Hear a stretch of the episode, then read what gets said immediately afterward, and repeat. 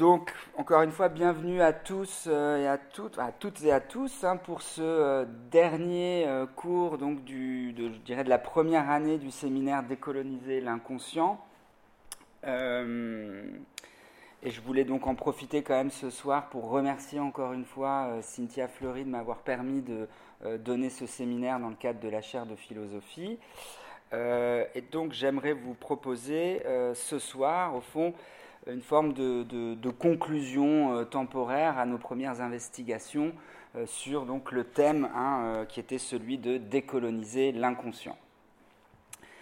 Alors donc pour ouvrir ce soir mes réflexions sur ce sujet, j'aimerais pour commencer au fond revenir rapidement sur le trajet, le parcours qui a été fait tout au long de ce séminaire et notamment, bien sûr, sur, euh, au fond, l'acte d'accusation, on pourrait dire que les études euh, du genre, queer, trans, postcolonial, ont, au fond, mis en place et développé euh, contre la psychanalyse. Et donc, comme vous l'avez vu au cours de ce séminaire, hein, ces critiques ont été nombreuses. et pour l'essentiel, je dirais qu'elles se, sont, qu'elles se ramassent, qu'elles se rassemblent autour d'une critique massive euh, qui est donc au fond de dire que la psychanalyse est encore très largement adossée à ce qu'on pourrait appeler la figure de l'Oedipe, le complexe d'Oedipe. Et que euh, dans la mesure où la psychanalyse est encore adossée à ce complexe, eh bien, elle continuerait par son intermédiaire à véhiculer, on pourrait dire, euh, les valeurs de la structure de la famille hétéro-patriarcale et coloniale. Et c'est parce que la psychanalyse serait donc adossée à ces valeurs qu'elle ne serait pas capable, en retour, au fond, euh, de penser la violence politique, économique et sociale qui est exercée par cette structure sur, d'abord, bien sûr, massivement le corps des femmes, mais aussi sur l'ensemble des minorités sexuelles, comme on a pu le voir, donc bien sûr les minorités euh, gays, euh, lesbiennes, trans, mais aussi intersexes. Et enfin, la psychanalyse, parce qu'elle serait donc adossée à ce complexe, ne parviendrait pas non plus à euh, penser la violence politique exercée contre les populations dites altérisées, subalternisées, à savoir donc tous les groupes euh, en situation de dépendance ou euh, d'infériorité. Bienvenue. et donc, comme vous l'avez vu au cours de ce séminaire, qu'est-ce que j'ai essayé à faire? Eh bien, donner du crédit à ces critiques et surtout de les déplier pour mieux les comprendre. Et pour ça, euh, vous vous en souvenez peut-être, donc j'ai euh, fait appel à la pensée de Paul B. Preciado euh, au cours du deuxième séminaire pour essayer de déplier donc l'ensemble des critiques, d'abord les études du genre et notamment les études trans portées contre la psychanalyse. Euh, et puis je m'étais tourné donc du côté de la pensée de Judith Butler hein, et de l'articulation qu'elle faisait entre ce qu'elle a appelé la matrice hétérosexuelle du genre et la mélancolie euh, qui lui était euh, articulée. Et ensuite, je m'étais porté du côté de la pensée de Franz Fanon et d'Achille Mbembe pour comprendre là plutôt quels étaient les griefs que pouvaient porter euh, les études dites décoloniales ou postcoloniales contre la psychanalyse, et notamment contre l'idée euh, euh, de, race et, la manière dont la psychanalyse pouvait ou non penser cette question. Et puis, vous vous en souvenez peut-être, dans une deuxième partie du séminaire, je m'étais cette fois tourné plutôt du côté donc, de la psychanalyse et notamment de l'œuvre de Lacan pour essayer de, de, voir au fond de quelle manière son œuvre pouvait entrer en résonance d'une part avec les critiques donc qui avaient été adressées à la psychanalyse, encore une fois par les études du genre, queer, euh, trans, euh, et puis aussi euh, j'ai essayé donc de dégager dans quelle mesure et commencer à dégager dans quelle mesure au fond la pensée de Lacan et, et vous allez le voir ce soir encore plus la pensée de ce qu'on appelle le dernier Lacan pouvait au fond nous ouvrir des pistes de réflexion euh, euh, pour penser précisément une psychanalyse qui serait en accord avec l'ensemble des critiques qui lui ont été faites et qui donc, de ce point de vue-là, se rendrait capable de rejoindre la subjectivité de son temps et par là même donc se rendrait capable ou se rendrait euh, oui capable d'affronter de, ce que je vais appeler au fond l'exigence éthique ou le défi éthique qui lui est posé euh, par les conditions socio-économiques actuelles. parce que comme vous allez le voir, je pense que c'est un point essentiel que je voudrais souligner d'emblée et qui va nous accompagner ce soir, c'est que, au fond, le challenge qui est posé par les conditions socio-économiques et culturelles d'aujourd'hui à la psychanalyse est d'abord et avant tout un challenge éthique. Et pourquoi est-ce que c'est un challenge éthique? Eh bien, c'est parce que euh, ce défi donc, qui nous est lancé aujourd'hui a à voir avec ce qu'on pourrait appeler la question de la gestion de la jouissance. Hein. Parce que, comme vous l'avez, comme j'ai essayé de vous le montrer au dernier cours, au fond, c'est d'abord autour de cette question de la jouissance, de cette question de l'exploitation de la jouissance, de la gestion de la jouissance, au fond qu'on pourrait dire se joue l'avenir politique, économique et culturel, non seulement de l'Occident, mais on pourrait dire euh, du monde entier. Hein. Euh, alors pourquoi? Eh bien parce que donc d'une part, on pourrait dire que l'industrie euh, des loisirs, l'industrie des plaisirs est en train de transformer ce qui était naguère des citoyens en ce qu'on pourrait appeler, j'y reviendrai plus tard, en des consommateurs libidinaux, on pourrait dire. Euh, et puis ensuite, parce que au fond, euh, la vacuité, la précarité euh, de ces nouveaux consommateurs libidinaux, au fond, est, est, supplémentée par une stratégie de, de haine liée à la jouissance de toutes les populations qui nous semblent contrevenir à ce mode de consommation. Hein. Et c'est là où on voit qu'au fond, la haine de la jouissance de l'autre que essayé de déplier pendant le dernier cours, au fond, fait écho à l'aliénation libidinale, au fond, de, nous tous en tant que consommateurs et plus en tant que citoyens, et que donc c'est ça qui fait question, au fond, dans les rapports aux minorités. Hein. Euh, et c'est pourquoi, à mon sens, cette question de la jouissance est absolument cruciale. Et euh, au fond, la, fonction que la psychanalyse a à jouer face à ces défis, donc le défi du populisme, du racisme, le défi de l'exclusion euh, des populations minoritaires, est précisément celui d'avoir à traiter et appréhender cette question de la jouissance euh, au niveau singulier pour chaque être parlant.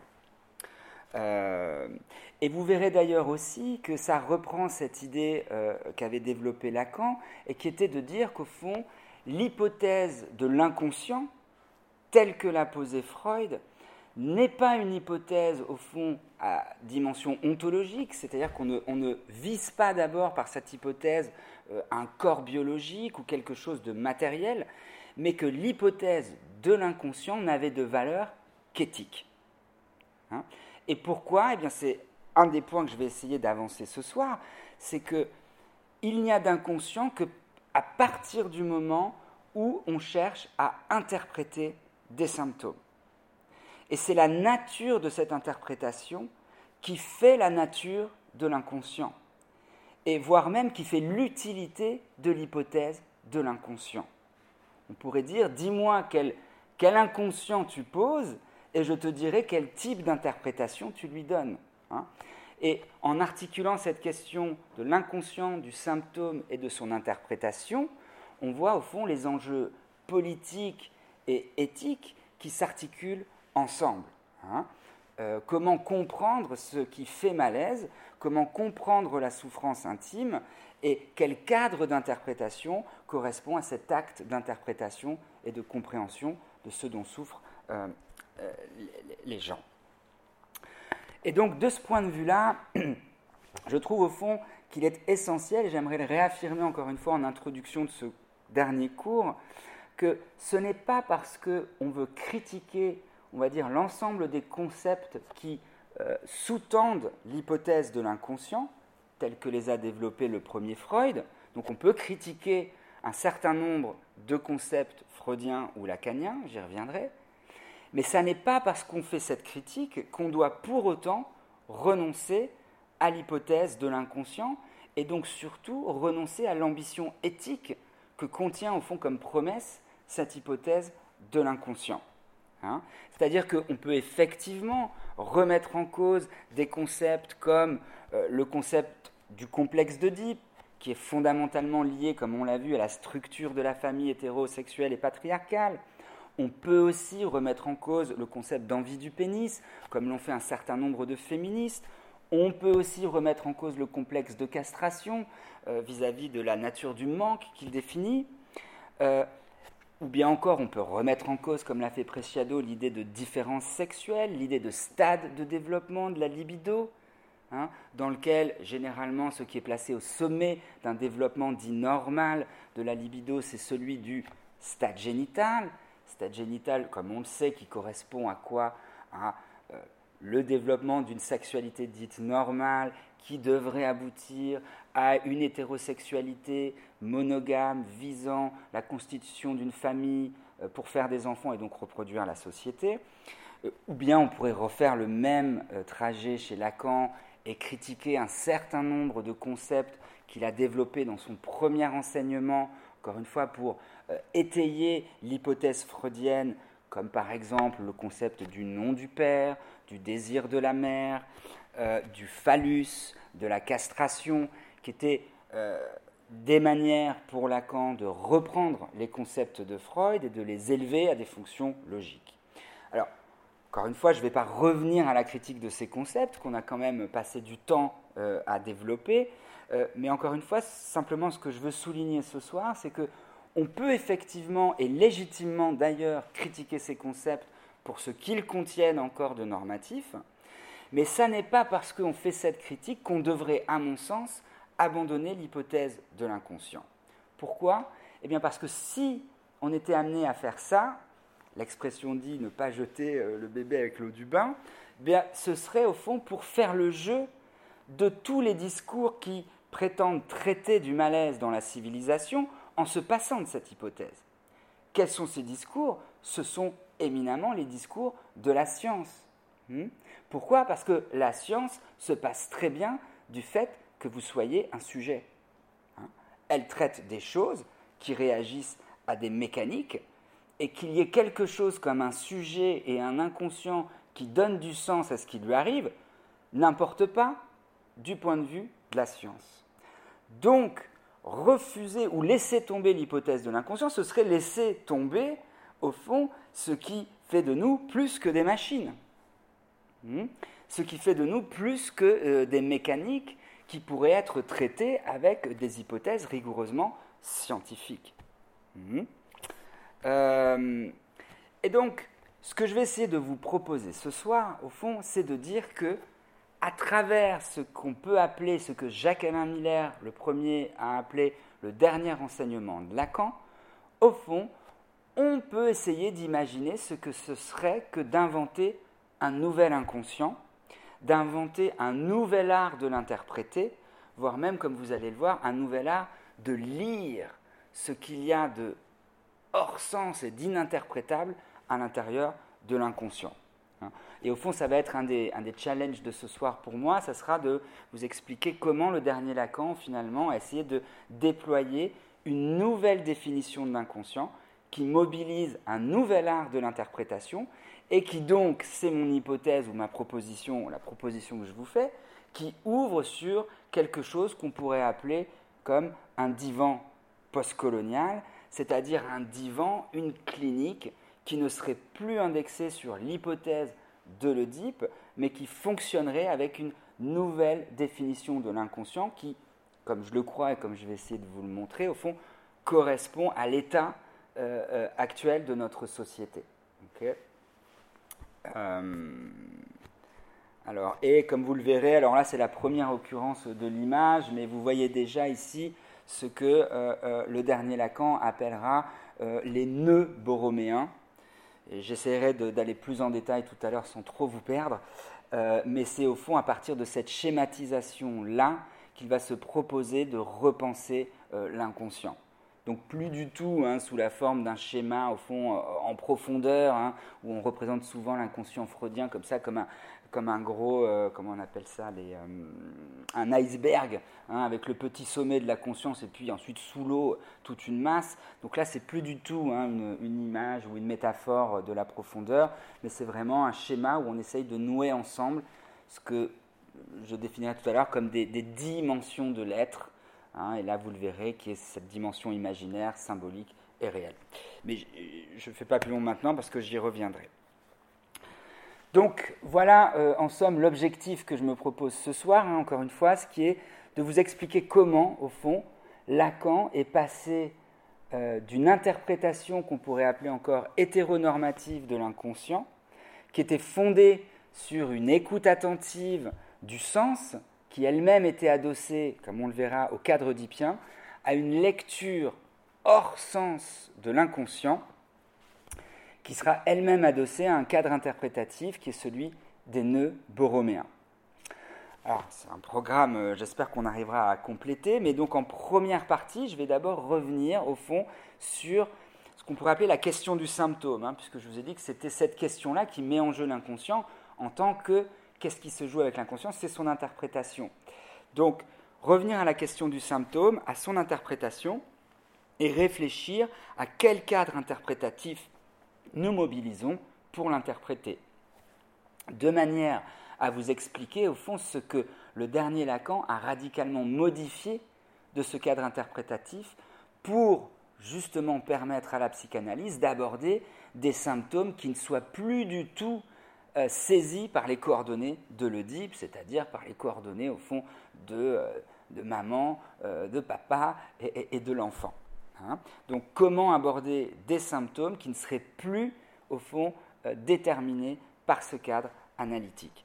Euh, et dans un deuxième temps, je vous montrerai au fond que comment euh, Lacan s'est saisi de, de l'écrivain, de la figure de l'écrivain irlandais James Joyce, pour mettre en place cette clinique borroméenne ou ce divan postcolonial.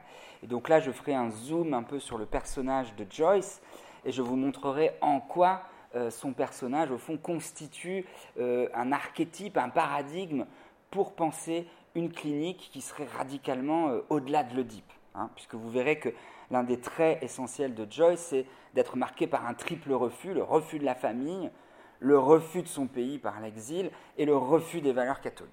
Hein. Donc au fond, le refus de l'ensemble des discours qui structuraient pourrait dire la civilisation occidentale. Hein.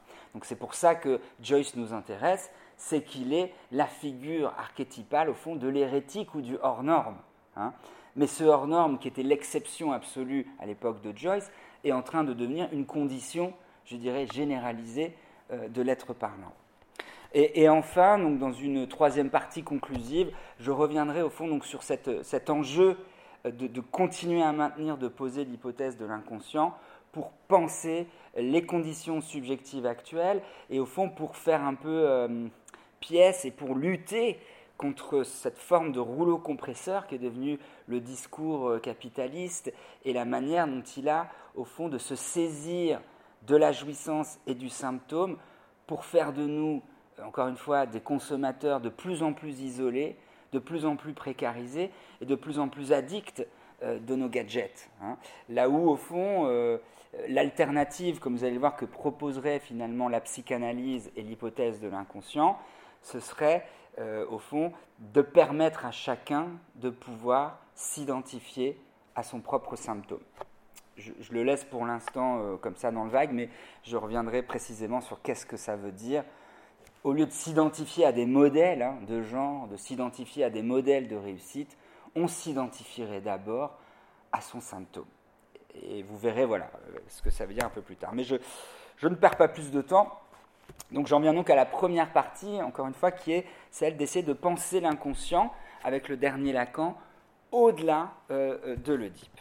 Alors, euh, parce que vous verrez qu'au fond, ce qui se joue de déterminant, encore une fois, dans ce dernier Lacan, c'est que Lacan essaye de repenser l'ensemble des concepts freudiens en les détachant du système d'interprétation oedipien. hein, qui servaient jusque-là de cadre et de système interprétatif. Et au fond, euh, Lacan euh, a commencé à faire ce geste au moment où il a écrit une préface euh, à l'édition anglaise de ses écrits. Et cette préface, d'ailleurs, il l'a écrite juste après avoir donné son séminaire, le séminaire 23, sur la figure de James Joyce. Et voilà ce qu'il écrit, et vous allez voir que c'est extrêmement perturbant quand on a en tête la pensée freudienne. Il dit, je le cite, quand l'espace d'un lapsus n'a plus aucune portée de sens ou d'interprétation, alors seulement on est sûr qu'on est dans l'inconscient. Hein. alors c'est une phrase d'ailleurs que, euh, que Jacques-Alain Miller a relevée, a commenté en détail dans le séminaire qu'il a donné à Paris 8, notamment dans son séminaire qui s'appelle Le Dernier Lacan. Donc, je vous invite, euh, si vous voulez plus de détails sur l'analyse de cette phrase, à vous reporter euh, au travail de Jacques-Alain Miller. Mais ce que je voudrais souligner ce soir avec vous, c'est que au moment où Lacan dit qu'un lapsus, dès l'instant qu'il n'a plus de portée de sens ou qu'on ne peut plus l'interpréter, eh bien, devient réellement le signe qu'il y a là quelque chose comme de l'inconscient, c'est la négation absolue de ce que dit Freud. Pourquoi? Parce que normalement, dans un cadre freudien, vous êtes analyste, votre analysant fait un lapsus. Le lapsus est d'emblée quelque chose que vous devez interpréter. Hein, et interpréter dans quel sens? C'est que le lapsus va être la manifestation euh, en surface d'une idée latente qui était elle-même refoulée. Hein. Le lapsus, il est là pour faire signe qu'il y a quelque chose comme de l'inconscient, hein, et qu'à la place de l'intention consciente que vous avez, un autre mot est venu. C'est donc qu'il y a une autre scène, l'inconscient, qui détermine ce que vous dites, et le travail de l'analyste consiste normalement à remonter du lapsus à ce qu'il a produit. Hein. donc l'acte d'interprétation, c'est d'abord celui normalement qui vient chercher ce qu'il y a derrière une manifestation de l'inconscient. Or là, Lacan renverse complètement cette idée. Il nous dit non, non, non, non. En fait, on est vraiment dans l'inconscient quand précisément on ne peut pas faire ce chemin de, on va dire, de ce qui est manifeste à ce qui est latent, donc ce qui est donné sous la forme d'un lapsus, vers ce qui est caché du côté de l'inconscient. Hein? il ne dit pas du tout, il dit au fond l'inconscient que Jacques-Alain Miller va appeler réel, c'est d'abord ce qui ne peut pas s'interpréter. Là, on est on fait des Ah, d'accord. Donc, vraiment, si la nouvelle définition de l'inconscient, c'est ce qui ne s'interprète pas, on est vraiment dans quelque chose qui est différent euh, du freudisme. Et vous allez voir que justement cet inconscient ne s'interprète pas parce que il est à lire. Et lire à la lettre. Hein. Et on verra à la lettre au sens où la lettre ne fait pas toujours sens, comme justement peut-être ceux d'entre vous qui auraient jeté le regard sur euh, quelques pages de Finnegan's Wake de James Joyce, on a beau lire, on n'y comprend rien. Hein. Mais c'est à lire, ça reste à lire, mais pas à comprendre. Euh, ok. Euh, et donc, on pourrait dire, pour ramasser un peu ce que je viens de vous dire, c'est que la définition classique de l'inconscient, au fond, fonctionne comme toujours déjà euh, lié à la notion d'interprétation. Au fond, l'inconscient, c'est EST, son interprétation. Hein. Et il n'y a pas d'inconscient sans interprétation, il n'y a pas d'interprétation sans inconscient. Si vous ne présupposez pas que quelque chose parle, que vous pouvez aller saisir. Hein. Là où, pour le dernier Lacan, au fond, il va mettre hein, la double barre de la disjonction entre d'un côté l'inconscient et de l'autre côté l'interprétation. Là où il y a inconscient, il n'y a pas d'interprétation. Là où il y a interprétation, il n'y a pas d'inconscient. Euh, alors, bien évidemment, comme je vous le dis, c'est remettre en cause l'un des piliers, hein, l'un des concepts fondamentaux de la psychanalyse freudienne. Euh, puisque au départ, et c'est là où vous allez voir que ça va, on va s'approcher euh, un peu plus d'autres types de subversion euh, du dernier Lacan, mais qu'au départ, ce qui soutient l'hypothèse de l'inconscient et la pratique de la psychanalyse, c'est l'association libre. Hein, vous dites à votre analysant, dites ce qui vous vient par la tête. Pourquoi? Parce que derrière cette idée d'association libre, il y a l'idée qu'il y a un principe unificateur caché à la conscience, mais qui fera bien que vous aurez beau dire n'importe quoi, avec un travail d'interprétation suffisamment fin, on pourra remonter à un principe d'unité qui vous a fait parler comme ça. Et c'est ce que euh, Freud d'abord appellera le roman familial. Et derrière ce roman familial, qu'est-ce qu'il y aura? Il y aura ce que Freud a appelé le fantasme et euh, que euh, Lacan appelle, lui, le fantasme fondamental, qui est, on pourrait dire, hein, pour prendre un, vocabulaire qui n'est pas psychanalytique, mais on pourrait dire c'est le petit algorithme qui produit l'ensemble des manifestations de votre inconscient, et donc l'ensemble de vos symptômes, l'ensemble de vos lapsus, voire même la manière dont vous donnez du sens à ces lapsus. Hein. C'est la petite chose qui fait que euh, euh, vous êtes euh, pris par cette machine qui crée du sens à votre insu. C'est ça qu'on appellerait le fantasme ou le fantasme fondamental. Et c'est ce fantasme que cherche à atteindre l'interprétation. Et en même temps, c'est ce fantasme que l'interprétation présuppose. Hein, si vous ne posez pas ce fantasme, qu'est-ce que vous interprétez? Qu'est-ce que vous allez chercher derrière les manifestations de l'inconscient? Alors là, je vous lis une phrase euh, euh, de Colette Solaire qui euh, parle dans un livre qui s'appelle Lacan, lecteur de Joyce, de euh, euh, donc cette, articulation entre interprétation euh, du côté là de l'inconscient freudien et fantasme fondamental, où elle dit, je la, je la cite, au cœur de cette histoire remémorée, parfois mythifiée, dont chacun porte les traces, Freud, via le déchiffrage du symptôme, l'interprétation, hein, a cependant reconnu la présence d'un noyau ignoré, la fixité d'une sorte de scénario qui habite chaque être parlant. Et qui se raconte par tous ses propos, y compris ses lapsus, hein, euh, par tous ses actes, y compris les actes manqués, hein, jusqu'à ce qu'une analyse lui révèle éventuellement. Hein. Elle se nomme, selon Freud même, fantasme, Lacan dit fantasme fondamental. Et effectivement, dans le cadre freudien ou dans le cadre du premier Lacan, Qu'est-ce qui marquait la fin d'une analyse? Eh bien, c'était la, on va dire, connaissance par l'analysant de son fantasme fondamental, de manière à ce qu'il puisse vivre hors de ce fantasme, hein, qu'il puisse s'en libérer, s'en détacher. Hein. C'était euh, ce que Lacan appelait la traversée du fantasme fondamental et qui marquait une fin euh, d'analyse. Euh, et au fond, pourquoi? Parce que c'est ce fantasme fondamental qui est censé régler l'ensemble des relations du sujet. Alors avec les autres d'abord, mais aussi avec l'autre symbolique. Hein.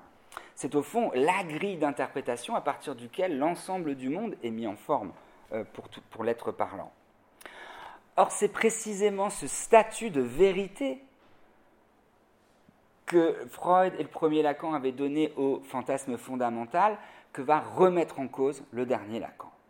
Il va dire Ah, mais en fait, ce qu'on pensait être comme point de butée, comme ultime découverte de la vérité de l'inconscient de quelqu'un, finalement, non, c'est pas l'ultime vérité, ça n'est qu'une construction qui elle-même peut varier, et elle peut varier en fonction de quoi?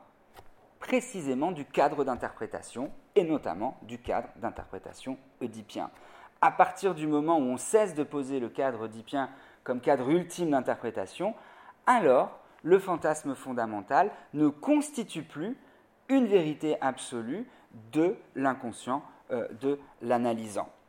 C'est pourquoi en fait euh, Lacan, le dernier Lacan, va dévaluer ce statut de vérité donné au fantasme fondamental en réécrivant finalement l'histoire que racontait ce fantasme avec un Y, Hein, où il va écrire histoire, comme vous le voyez là, avec un Y, de l'hystérie. Hein, au sens où, au fond, cette histoire qu'on se raconte dans une analyse n'est rien d'autre qu'un mensonge à soi-même. Hmm. Et c'est pour ça que, au fond, avec ce nouveau statut de l'inconscient, la fin de l'analyse, c'est que hein, je me satisfais de cette histoire, mais au fond, elle est brodée sur quelque chose qui fondamentalement n'a pas de sens. Hmm? Et c'est pour ça aussi qu'on peut changer l'histoire au cours d'une analyse. Hein. Et à ce moment-là, Lacan va s'amuser à réécrire le mot vérité avec un A pour dire la vérité. Hein, la vérité pour dire que précisément, il n'y a pas une vérité unique, celle du fantasme fondamental, mais il y a des vérités, et voire même des vérités qui varient, donc qui, qui varient, hein, comme une vérité variant. Euh, tout ça pour dire que c'est vraiment pour, euh, pour euh, dégrader, au fond, la dignité qui avait été conférée à un type d'interprétation. Au fond, ce type d'interprétation qui représentait la vérité n'est plus qu'une interprétation parmi d'autres dont la valeur n'est à trouver que dans un, Lacan le dit, ça me satisfait ou ça ne me satisfait pas du côté de l'analysant.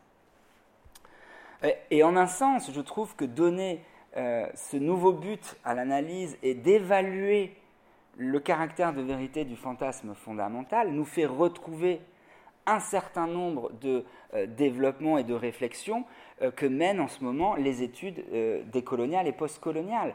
Pourquoi? Eh bien parce que, au fond, qu'est-ce qui a été déconstruit et critiqué depuis une trentaine, une quarantaine d'années, sinon le fantasme fondamental à partir duquel l'Occident s'est pensé et à partir duquel l'Occident a donné du sens à tous ses actes, hein, et notamment à ses actes manqués ou ses exactions.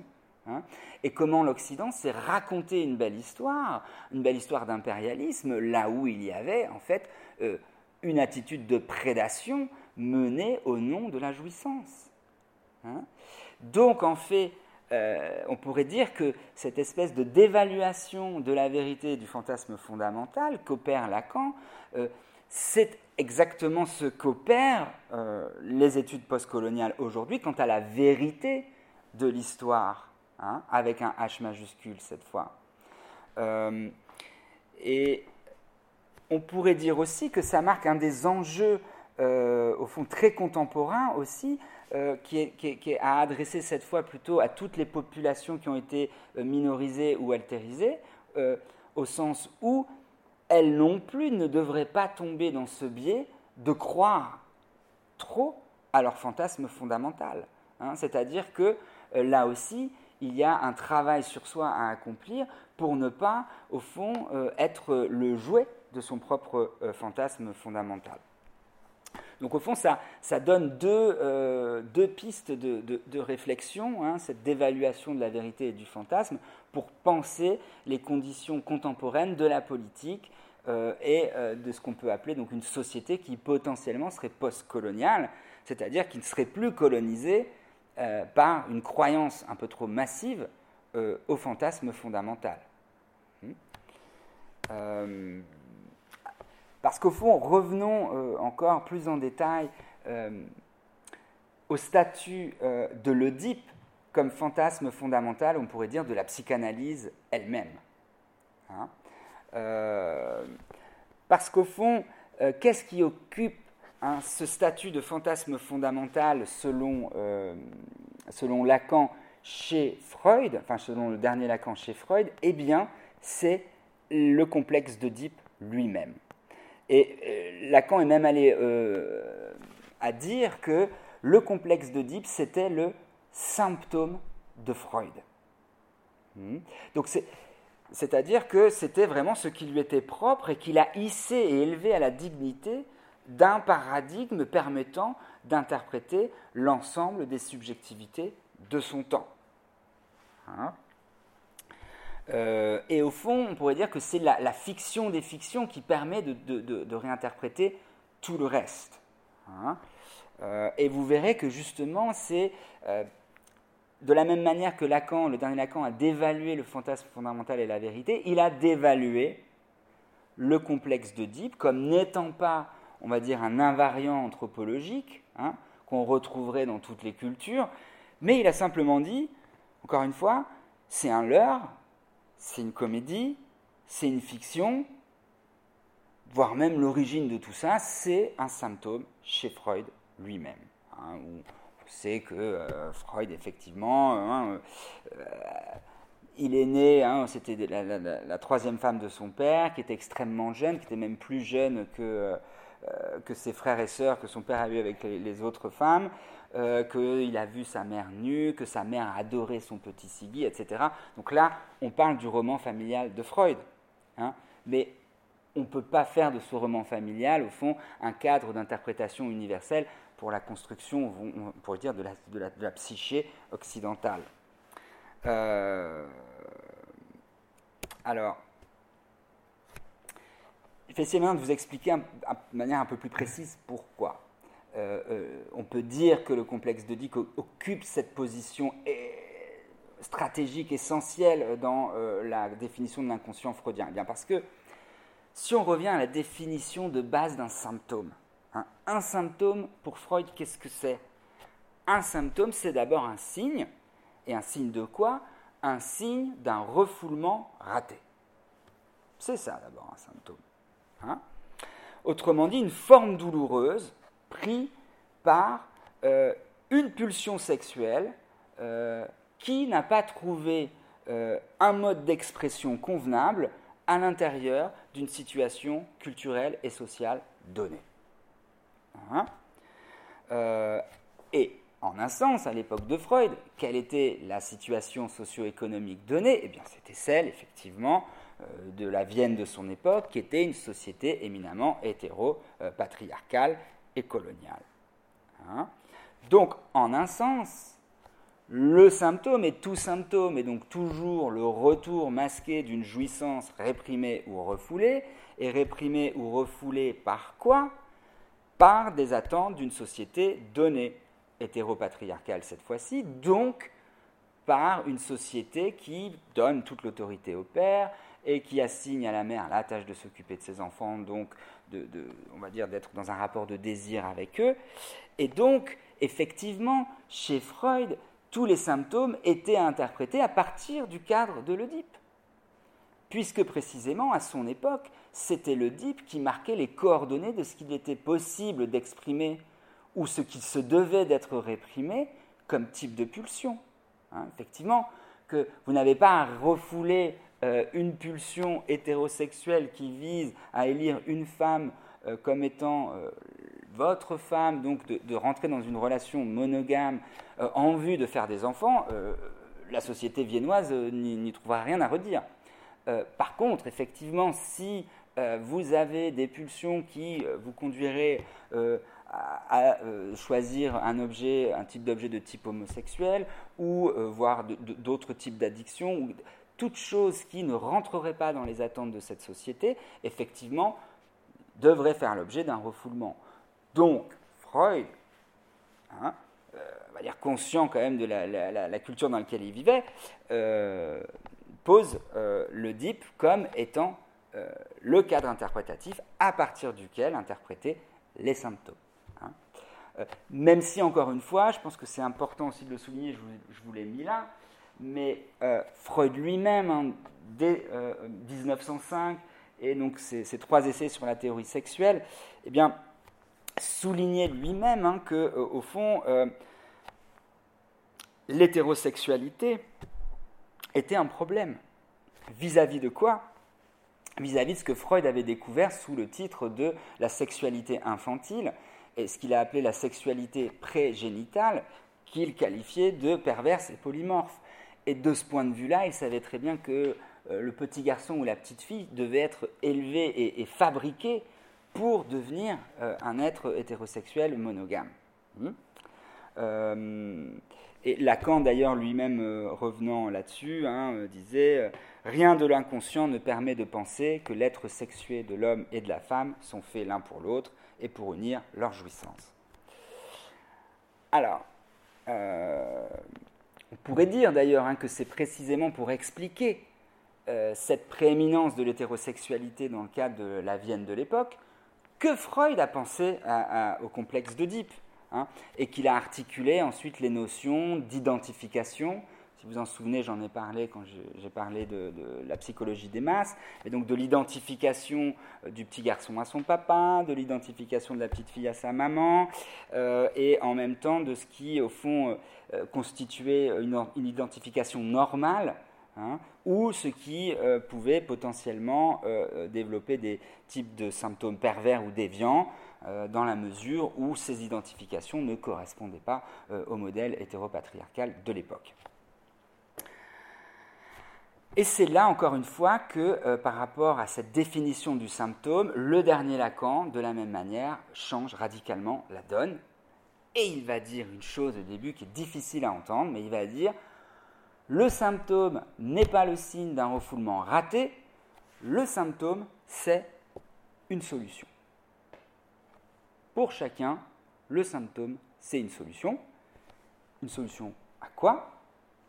Eh bien, une solution au fait que, pour Lacan, il n'y a pas de rapport sexuel, c'est-à-dire que dans la nature, et quand euh, ce sont les êtres parlants qui sont concernés, il n'y a pas de programme qui unit le sexe masculin au sexe féminin d'une manière prédéterminée.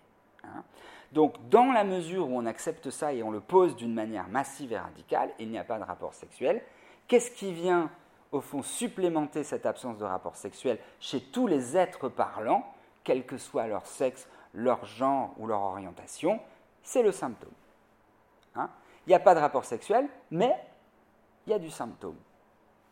Voilà. Euh, et en un sens, on pourrait dire que le symptôme vient prendre la place euh, du rapport sexuel. C'est parce qu'il n'y a pas de rapport sexuel qu'il y a du symptôme.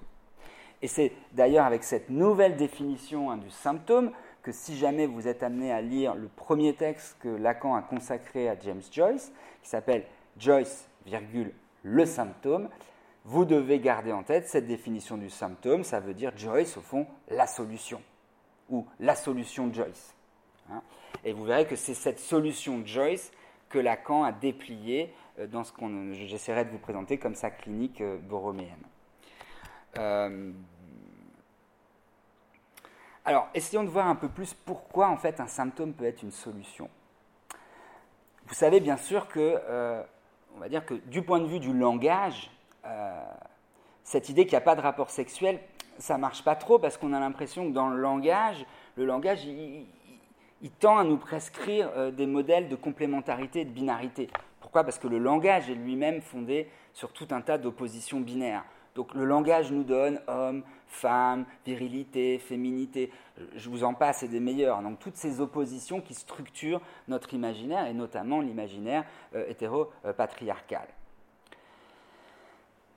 Bien sûr, on sait que euh, entre le langage et ce qui se passe au niveau corporel, hein, au niveau de, ces pulsions perverses et polymorphes de, l'enfant, il y a un monde et que donc, du coup, on est habité par le langage, on est sommé de s'identifier à certains mots dans le langage. Ce que Lacan dit, c'est qu'un sujet, c'est se faire représenter par un signifiant auprès d'autres signifiants. Qu'est-ce que ça veut dire? Ça veut dire que si vous êtes né avec un corps d'homme, bah, à la base, on va vous demander de vous identifier au signifiant homme pour vous faire représenter dans le reste de la société en tant qu'homme. Voilà, pour que ça soit clair. Hein. Et c'est d'ailleurs pour ça que euh, dans les cas des enfants intersexes, ça pose énormément de problèmes, puisque précisément, euh, à quel signifiant ils doivent se rattacher pour être représentés euh, dans le champ social. Hein. Donc, vous êtes sommé comme ça de vous, identifier à des, signifiants de, manière à pouvoir vous faire représenter. Hein. et en même temps, vous êtes tout à fait conscient que ce signifiant est loin de vous représenter complètement. Hein, qu'il y a quand même un écart assez massif entre un homme en général, une femme en général, ou même on pourrait aller plus loin, ou un trans, un gay, etc. C'est des trucs hyper génériques. Hein. et donc, entre ce signifiant qui vous sert à vous faire représenter et votre condition subjective intime, il y a un écart. et cet écart, au fond, comment le surmonter? Eh bien, par le symptôme. Voilà. Donc, vous êtes un homme avec tel symptôme. Vous êtes une femme avec tel symptôme.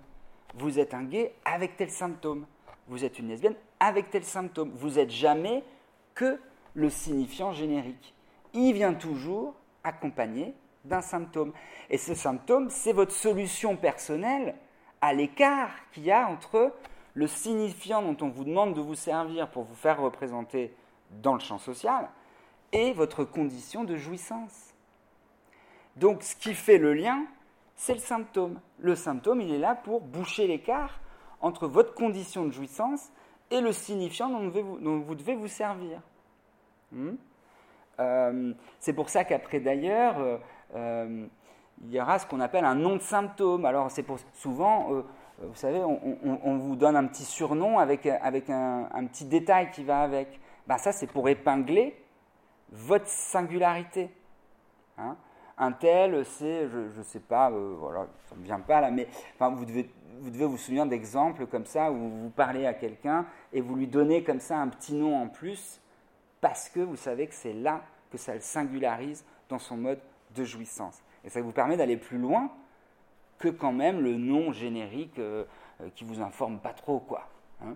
même si après on peut aller dans le détail de sous-catégories euh, LGBT, etc. Mais c'est la même chose. Hein. ça reste des, mots extrêmement abstraits pour des groupes de population euh, euh, épars à l'intérieur. Hein.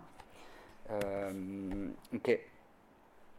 Et donc c'est là où on voit finalement que le symptôme, il est au fond biface ou bifront, hein, puisqu'il a un pied du côté du signifiant, il a un pied du côté du sens, c'est le signifiant dont on veut vous servir, et il a un autre pied du côté du corps et de la jouissance. Hein. Il est des deux côtés. C'est pour ça qu'il est du côté de ce que Lacan appelle une fiction. On retrouve ici l'histoire qu'on se raconte, le sens qu'on donne à son symptôme. Ah oui, mais j'ai mal, mais parce que j'ai été contrarié de ceci, de cela, etc. Vous, pouvez librement associer sur le sens que vous donnez à votre symptôme. Et en même temps, le symptôme, c'est aussi une fiction avec un X, parce que ça vient euh, fixer euh, certains types euh, de jouissance à certains mots chez vous. Voilà. Euh, et donc, effectivement, donc ce, symptôme qui est à la fois fiction avec un X et fiction avec CT, au fond, c'est ce qui, comme je le disais, fait pièce à l'absence de rapport sexuel, et c'est ce qui fait que, pour Lacan, au fondement de l'inconscient, il y a d'abord ce qu'il appelle un yadelin, hein, vous avez ici Yadelin écrit alors justement d'une manière impossible à lire, comme un petit mot avec des apostrophes. Pourquoi? Parce que précisément, il ne veut pas que vous le, euh, euh, je dirais que vous le reconfiguriez selon les lois classiques du langage. Hein. c'est un gloubi-boulga, hein. c'est un Yadelin. Yadelin au sens où c'est comme la langue en un seul mot. Hein. c'est quelque chose qui n'a pas encore fait l'objet d'une restructuration grammaticale, on pourrait dire. Hein. C'est un enfant qui parle, mais il n'entend que le son des mots, mais il ne sait pas comment les écrire, ni comment ils se coupent, ni comment ils s'articulent au niveau de la syntaxe et de la grammaire. Hein. Et là, c'est la même chose. Ben, vous avez d'abord un symptôme qui est un peu analphabète, hein, mais qui est en même temps ce qu'il y a de plus propre chez vous. Et que, en analyse, vous allez peut-être pouvoir le rendre euh, loquace, vous allez peut-être pouvoir lui rendre du sens, mais vous allez certainement dans cette opération aussi trahir euh, au fond la singularité ultime de ce Yadelin, mais qui vous marque, vous, dans votre plus intime, et seulement vous. Hein. Euh, et alors c'est là où euh, Lacan a quand même encore un... Le dernier Lacan remet un tour est presque très ironique par rapport à Freud et à même le premier enseignement de Lacan, euh, c'est au fond euh, de dire que vous vous souvenez, hein, dans le premier Lacan avec le, euh, et puis le premier Freud avec le DIP, il y a donc ce stade génital qui marque l'accomplissement, et puis il y a tous ceux qui sont euh, en deçà de cet accomplissement, et donc on peut interpréter les symptômes de ceux qui n'ont pas atteint cette position. Et c'était le cas justement de la manière dont, euh, pendant longtemps, à partir de la grille d'analyse freudienne, on analysait la position homosexuelle comme une position soi-disant qui n'aurait pas atteint le stade génital, qui aurait été bloqué à un stade narcissique, régressif, etc. Euh, là, Lacan, euh, en fait, se moquant de ça, euh, dit que finalement, ce qu'il y avait d'essentiel dans le complexe d'Oedipe à retenir, c'était la fonction du père, hein, sur lequel tout tournait, on pourrait dire, puisque le père, et même pour Lacan, c'était la fonction du nom du père, c'est-à-dire ce qui devait inscrire euh, un enfant dans une lignée de désir, dans un point de la société, euh, qui pouvait lui permettre de se séparer du désir maternel, qui aurait sans quoi sinon étouffé cet enfant, et eh bien là, Lacan nous dit que finalement, le père dans le DIP, ça n'est qu'une paire version à écrire en deux mots. Hein. Donc le père est pervers, hein. vous l'avez ici, le père version. Donc en fait, ça veut dire quoi? Ça veut dire que ce que Freud avait imaginé comme l'absolu euh, idéal d'organisation sociale à travers la fonction du père dans une famille hétéropatriarcale, ça n'est pour le dernier Lacan qu'un symptôme parmi d'autres. Comme je vous l'ai dit, un symptôme ça fait solution, mais là, ça dévalue cette solution. Encore une fois, comme on a dévalué le fantasme fondamental, on dévalue la solution père et on la ramène à euh, ce qu'on accusait les autres d'être euh, au nom euh, d'un développement parfait, c'est-à-dire des pervers. Hein.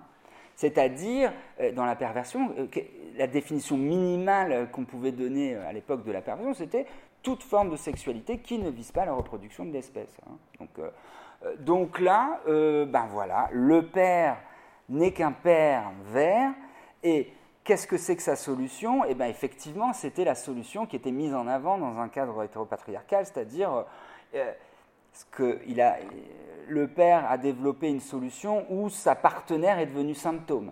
Hein, c'est ce que ensuite les lacaniens appelleront le partenaire symptôme, donc c'est-à-dire à traduire le partenaire solution. Hein, c'est-à-dire, vous trouvez quelqu'un qui fait que euh, vous n'êtes pas pris dans il n'y a pas de rapport sexuel, mais que pour vous, bah, il y en a un de rapport sexuel grâce à cette solution symptôme qui est votre partenaire. Alors, comme tout symptôme, votre partenaire peut vous faire souffrir par un moment, mais euh, il n'empêche que ça fait solution pour vous parce que vous n'êtes pas tout seul. Hein, vous, vous, avez trouvé un moyen de faire rapport avec votre symptôme à vous. Hein. Et alors, bien sûr, le symptôme n'est pas toujours justement euh, de l'ordre de quelqu'un d'autre. Et ça, d'ailleurs, ce sera un des enjeux que je vais essayer de développer en dernière partie. Euh, c'est-à-dire que je, moi, je pense que le discours capitaliste, par moment, aurait tendance à euh, vouloir substituer à un partenaire symptôme, euh, on va dire, un gadget symptôme, quoi. Hein.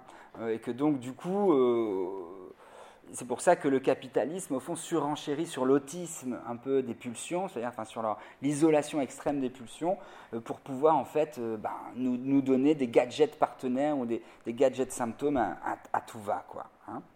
Mais ça, le problème, c'est que ça ne génère pas de lien social. Hein. Donc, euh, donc la société, on ne sait pas trop ce qu'elle devient à ce moment-là. ok. Alors. Euh, donc, par rapport à cette réflexion sur euh, voilà, la perversion, euh, ah, et j'ai oublié de vous dire un, point important, c'est qu'effectivement, dans cette perversion, comme avec le symptôme, il y a deux côtés, c'est biface. Hein. Il y a effectivement le côté d'abord de la jouissance, où c'est effectivement le père a élu une femme comme sa femme, et donc son objet qui fait solution pour lui à l'absence de rapport sexuel. Donc là, on voit bien un peu comment se dire, ah, on peut généraliser ça et dire donc, euh, euh, il y a, euh, on peut dire, une solution, un symptôme solution qui peut être déshétérosexualisé, puisque n'importe quel partenaire dans n'importe quel type de configuration que vous pouvez imaginer peut faire solution pour quelqu'un.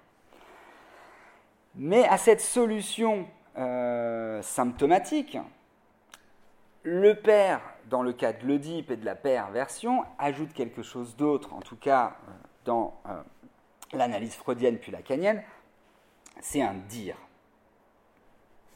Et le dire, c'est quoi? C'est de dire tu es mon enfant, euh, et un dire de transmission qui va justement inscrire l'enfant dans un endroit de l'espace social et dans une lignée de désir. Hein. Et donc c'est ça qui fait que euh, la phrase est terrible de, Lacan, il dit hein, euh, donc de se dire qui va donner du sens à, et je cite Lacan, l'énigme ineffable de leur stupide existence. Hein. parce qu'effectivement, on est amené sur Terre et puis il n'y a, rien. Quoi. si personne ne vous aime, si personne vous dit pourquoi vous êtes là, euh, et si personne s'occupe de vous ou vous fait une place, l'existence est quand même extrêmement obscure et compliquée. Donc, il y a effectivement cette dimension, hein, dimension de solution sexuelle, dimension de dire comme inscription d'un être parlant à l'intérieur, au fond, on pourrait dire, d'une société, d'une communauté, euh, d'une filiation. Hein. Euh, et donc, c'est là, en fait, vous allez voir où euh, Joyce intervient et où les deux orthographes du mot symptôme apparaissent. Hein, parce que vous avez peut-être remarqué que, effectivement, vous avez à gauche le mot symptôme, que j'ai utilisé depuis le début, et puis, comme on va le voir maintenant dans la deuxième partie, une nouvelle orthographe qui émerge avec euh, l'analyse de James Joyce. Et cette deuxième orthographe, elle va, euh, je vais la déplier, hein, euh, mais elle, désigne d'abord la dimension du dire dans la perversion. Hein, C'est-à-dire, c'est ce qui va nouer ensemble, ce qui va nommer, ce qui va venir nommer et donc nouer ensemble les composantes de l'être. Hein. Euh, puisque, alors peut-être un, tout petit mot là-dessus, mais c'est que euh, chez le premier Lacan, euh, on pourrait dire que cette parole du dire, de nomination, est ce que Lacan appelait le nom du Père. Et le nom du Père était précisément ce qui avait pour fonction de nouer ensemble, chez le premier Lacan, donc les trois dimensions de l'être, hein, qui sont, donc chez Lacan, le symbolique, on pourrait dire la structure du langage ou les structures de la parenté, tout, tout ce qui est de l'ordre de la structure. Vous avez l'imaginaire qui va relever au fond de tout ce qui a du sens et de tout ce qui donne consistance euh, aux structures symboliques et notamment à travers le corps. Et le corps imaginaire du stade du miroir, et puis vous avez la dimension du réel, et au fond qu'on pourrait d'abord mettre du côté là, euh, des pulsions, euh, au fond de tout ce qui euh, vient faire résistance au départ aux structures symboliques ou, à l'imaginaire. Et donc le nom du Père était censé au fond s'assurer que, au fond, un être parlant est capable d'articuler ces trois dimensions. Qu'est-ce que ça veut dire? Eh bien, Ça veut dire que, au fond, le réel, on pourrait dire, de, son corps pulsionnel est euh, à la fois structuré euh, par l'ordre symbolique et qui lui-même vient limiter la prolifération de sens de son imaginaire. Hein.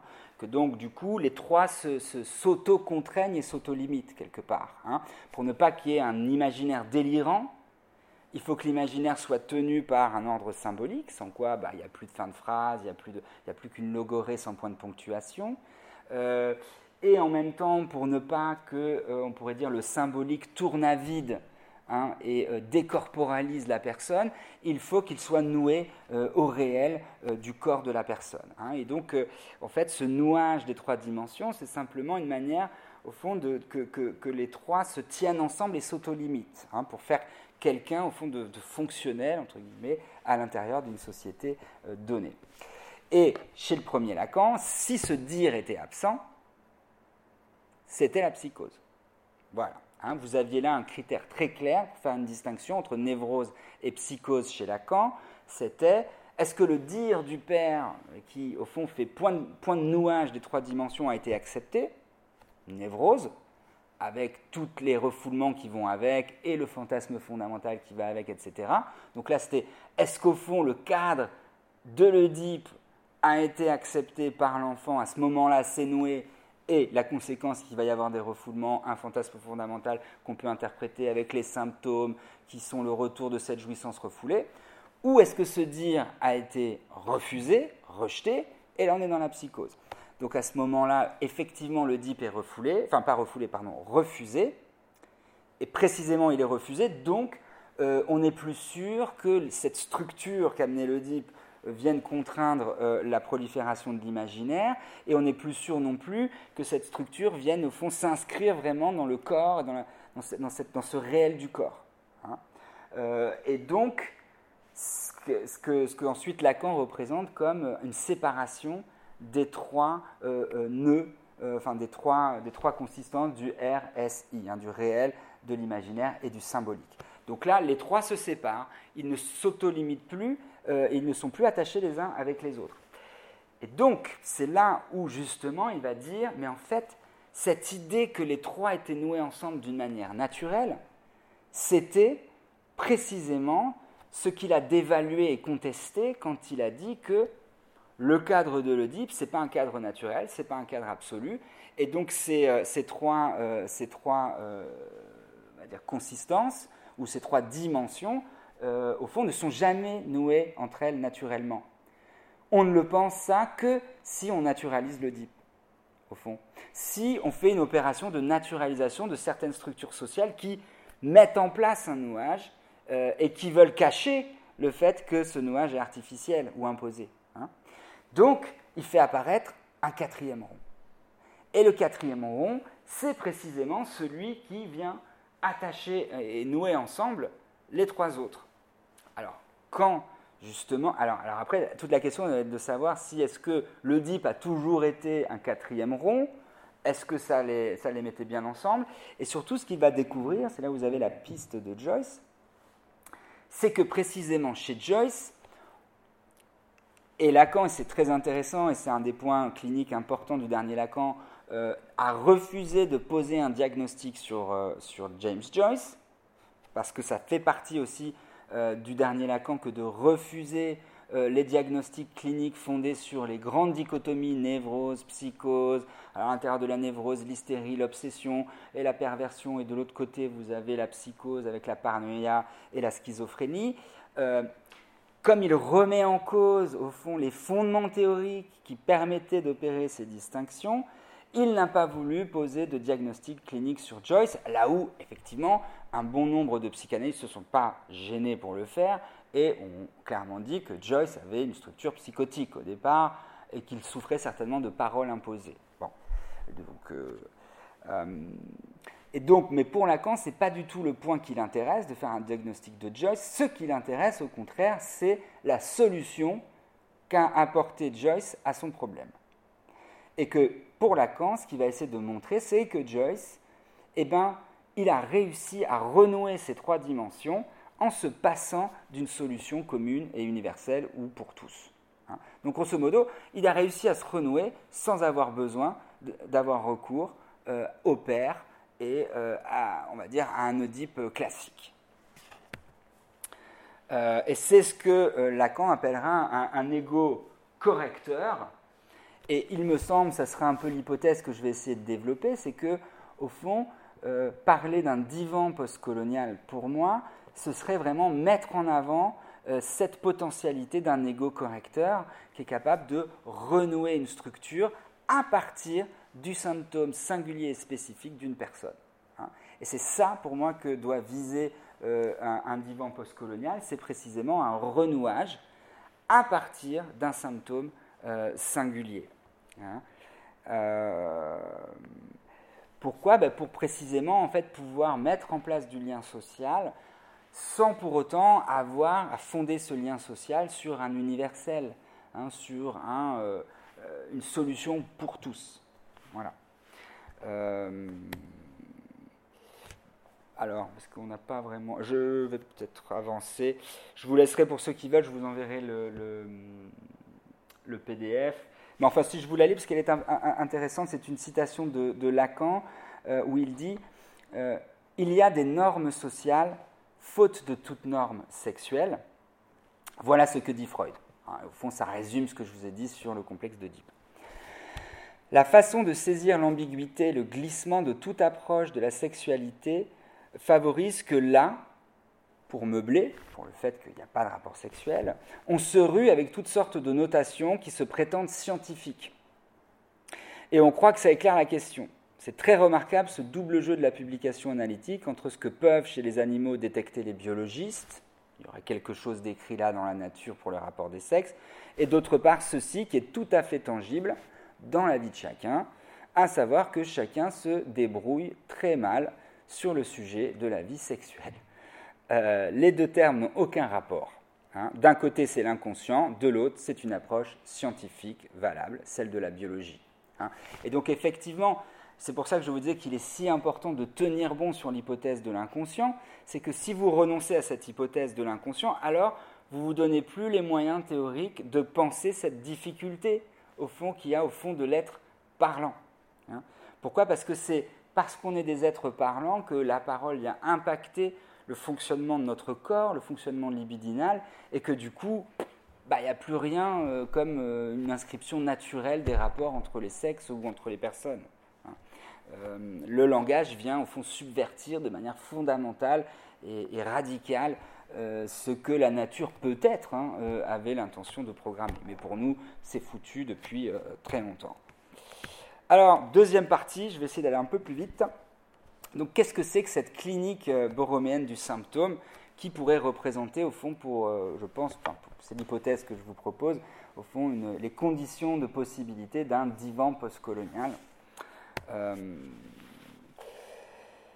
euh, et donc vous verrez, je vais peut-être passer un peu rapidement là-dessus, parce que c'est effectivement, là je, vous, je, revenais donc sur cette importance primordiale, au fond, du dire comme possibilité de nouage hein, des euh, dimensions entre elles.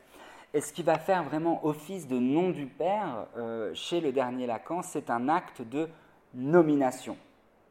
Qu'est-ce que c'est qu'un acte de nomination? Ben, C'est la différence fondamentale entre finalement, euh, au départ, vous receviez un nom de famille qui, quand les structures sociales étaient extrêmement stables, au fond, vous garantissait une certaine place sur l'échiquier social. Hein. Vous étiez inscrit dans la société en même temps que vous receviez ce nom de famille.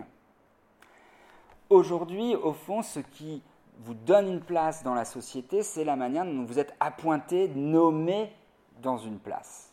Hein. Et qu'au fond, se dire qui va vous humaniser, c'est d'abord celui qui nomme à quelque chose. Hein. Et de ce point de vue-là, on voit bien que c'est plus du tout lié euh, à la place du père, au patriarcat, etc. De toute façon, tout ça, le capitalisme l'a balayé depuis longtemps. Hein. Euh, mais c'est la possibilité d'être nommé à telle position, la possibilité d'être nommé avec justement ce nom peut-être qui caractérisera votre symptôme. Hein. Donc d'être euh, nommé dans le social à partir de ce qui est le plus intimement vous. Car effectivement, si ce dire est manquant, comme je vous l'expliquais, eh bien il y a ce risque de voir au fond les trois dimensions de votre être de ce réel, de cet imaginaire et de ce symbolique, se séparer et jouer leur jeu chacun de leur côté. Hein. Euh, on pourrait dire que, euh, au fond, ce que je vous expliquais un peu avant, hein, euh, que s'il n'y a rien qui vient limiter, au fond, le délire d'interprétation, que ce soit du côté du corps hein, et de ses pulsions ou du côté du symbolique, alors on aura un discours complètement délirant. Mais si, dans la même mesure, il n'y a rien qui vient ancrer le fonctionnement du symbolique dans un corps, alors on aura une espèce de machine, hein, en fait, euh, sans euh, émotions, sans affect, euh, etc. C'est là où Colette Solaire résume, au fond, les enjeux d'une clinique borroméenne contemporaine. Et je pense d'ailleurs que ça résonne avec un certain nombre de faits qui viennent faire notre actualité malheureuse, mais donc de, hein, comme on en a déjà beaucoup parlé dans ce séminaire, de retour du populisme, de retour de la haine, euh, de retour de tout un tas de, de, pathologies mentales, hein, où on pourrait dire même une espèce de recrudescence de, euh, de ce qu'on a, on a appelé selon les anciennes catégories de schizophrénie, c'est-à-dire de gens qui sont dans une extrême détresse euh, subjective puisque précisément les structures de la société euh, nous, dilapident, hein, enfin, ou nous, euh, nous laissent extrêmement vulnérables par rapport, on va dire, à ce que certaines structures sociales avant nous, avaient la possibilité de nous sécuriser. Et donc, Colette Solaire écrit, je trouve la, la, phrase intéressante, elle dit, donc encore une fois, si le dire symptôme, c'est-à-dire que, peut-être pour, pour, pour finir de problématiser, c'est-à-dire que si on sort de l'Oedipe, qui était au fond la solution pour tous du nouage, hmm, qu'on pose qu'il y a d'abord un symptôme-solution, auquel doit être ajouté un dire, qui va unifier ces trois dimensions. Et que en même temps, et j'y reviendrai, la société capitaliste a tendance, au fond, à euh, euh, nous priver de tout dire qui pourrait nouer, notamment dans son attaque des discours traditionnels. Alors c'est pour le mieux euh, selon certains aspects, mais en même temps ça nous laisse aussi livrer à un, vide. Et donc on est entre comment faire pour continuer le nouage qu'assurer l'Oedipe sans avoir le caractère normatif de l'Oedipe. C'est le cœur de la euh, euh, problématique, je dirais, d'un divan postcolonial. Hein. Comment assurer un nouage sans en passer par la solution normative de l'Oedipe? Voilà. Euh, et en même temps, dans un contexte politique et économique qui, au fond, alors est très intéressant pour beaucoup de, minorités ou aussi pour, euh, au fond, sortir de certaines structures traditionnelles oppressives et où là, le capitalisme extrêmement efficace, hein, comme j'y reviendrai, mais comme l'avance Deleuze et Guattari dans l'anti-Oedipe pour décoder tous les flux que la tradition avait codés. Donc le, capitalisme est très fort à faire ça. Euh, mais en même temps, il laisse euh, ses consommateurs euh, sans réponse, par contre, quant à eux, la manière dont ils pourraient coder pour leur propre compte les flux qui les traversent. Hein. Et donc c'est là, je crois, où la psychanalyse a encore sa partie à jouer, c'est-à-dire aider les consommateurs vivant dans un monde décodé à donner du sens et coder pour eux-mêmes, Hein, et pas selon les normes de l'ODIP, euh, les flux euh, qui les traversent. Et par parenthèse, je pense que, ce n'est pas encore confirmé, mais que la deuxième année du séminaire sera quand même largement consacrée, on va dire, euh, à, Deleuze et Guattari et la manière dont ils ont pensé justement une schizoanalyse comme une géographie des flux qui traversent, on va dire, des êtres parlants.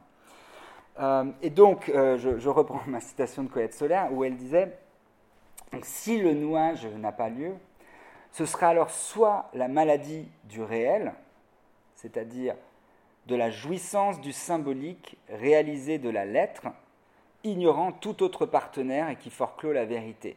Donc là, on pourrait dire que c'est, euh, on est jusqu'au bout du côté, au fond, d'une société euh, pornographique, on pourrait dire, hein, qui, euh, au fond, fait, un plébiscite de la jouissance sans amour, sans partenaire, de manière complètement isolée et autistique. Hein. Donc ça, c'est un des risques qu'on peut voir grandir, c'est de voir que de plus en plus de personnes sont livrées, et c'est ce qu'on appelle aussi la recrudescence, au fond, des addictions, hein, qui, qui, marquent ce type-là de fonctionnement. Elle dit soit au contraire la maladie de la mentalité, c'est la paranoïa, comme Lacan l'a diagnostiqué, maladie du sens flottant dans un imaginaire libre, sans corps, non arrimé au réel. Hein. Euh, et donc là, donc c'est plus du tout la jouissance du corps, on va dire bête et privé de rapport avec les autres, mais c'est euh, justement un sens délirant qui n'est pas capable au fond, de, penser la condition de son propre corps et de sa propre jouissance. Hein. Donc, au fond, une tête coupée de son corps, hein. ou alors un corps coupé de sa tête. Euh, voilà, hein. Donc, à chaque fois, en tout cas, un nouage qui n'est pas fait. Euh, donc c'est ça, c'est pour ça que je dis que la tâche fondamentale au fond et le défi éthique que la psychanalyse a à relever aujourd'hui, eh bien, c'est euh, de pouvoir assurer ce nouage. Euh, d'une manière non normative et non oedipienne. Euh, voilà, voilà c'est ce que je vous ai expliqué sur l'anti-Oedipe. Donc je peux enfin en venir à Joyce et que nous apporte Joyce face à toutes ces questions. alors, effectivement, pour Lacan, eh bien, c'est Joyce qui, et d'ailleurs il le dit toujours, que l'artiste précède le psychanalyste hein, et que l'artiste a toujours un savoir de plus et un coup d'avance sur le psychanalyste, et eh bien là, euh, il dit que Joyce avait un coup d'avance euh, sur Lacan euh, qui, au fond, parce qu'il va lui, montrer en fait une, une, manière justement de pouvoir penser un dire symptôme, donc un dire nouant, au-delà de la norme oedipienne. Et c'est d'ailleurs pour ça aussi que euh, Lacan euh, s'amuse à reprendre la vieille orthographe du mot symptôme en symptôme, parce que euh, pour lui, au fond, James Joyce est d'abord un hérétique, hein, comme je vous ai déjà suggéré au début de la séance, au sens où il va fonder, comme on le verra, mais au fond sa revendication d'être l'artiste sur un triple rejet, hein, le, le rejet de la famille, le rejet de l'Irlande, euh, et le rejet du christianisme. Et donc, euh, Lacan est, très content que la vieille orthographe du mot symptôme commence avec symptôme, c'est-à-dire avec le mot sin, qui en anglais veut dire le mot péché.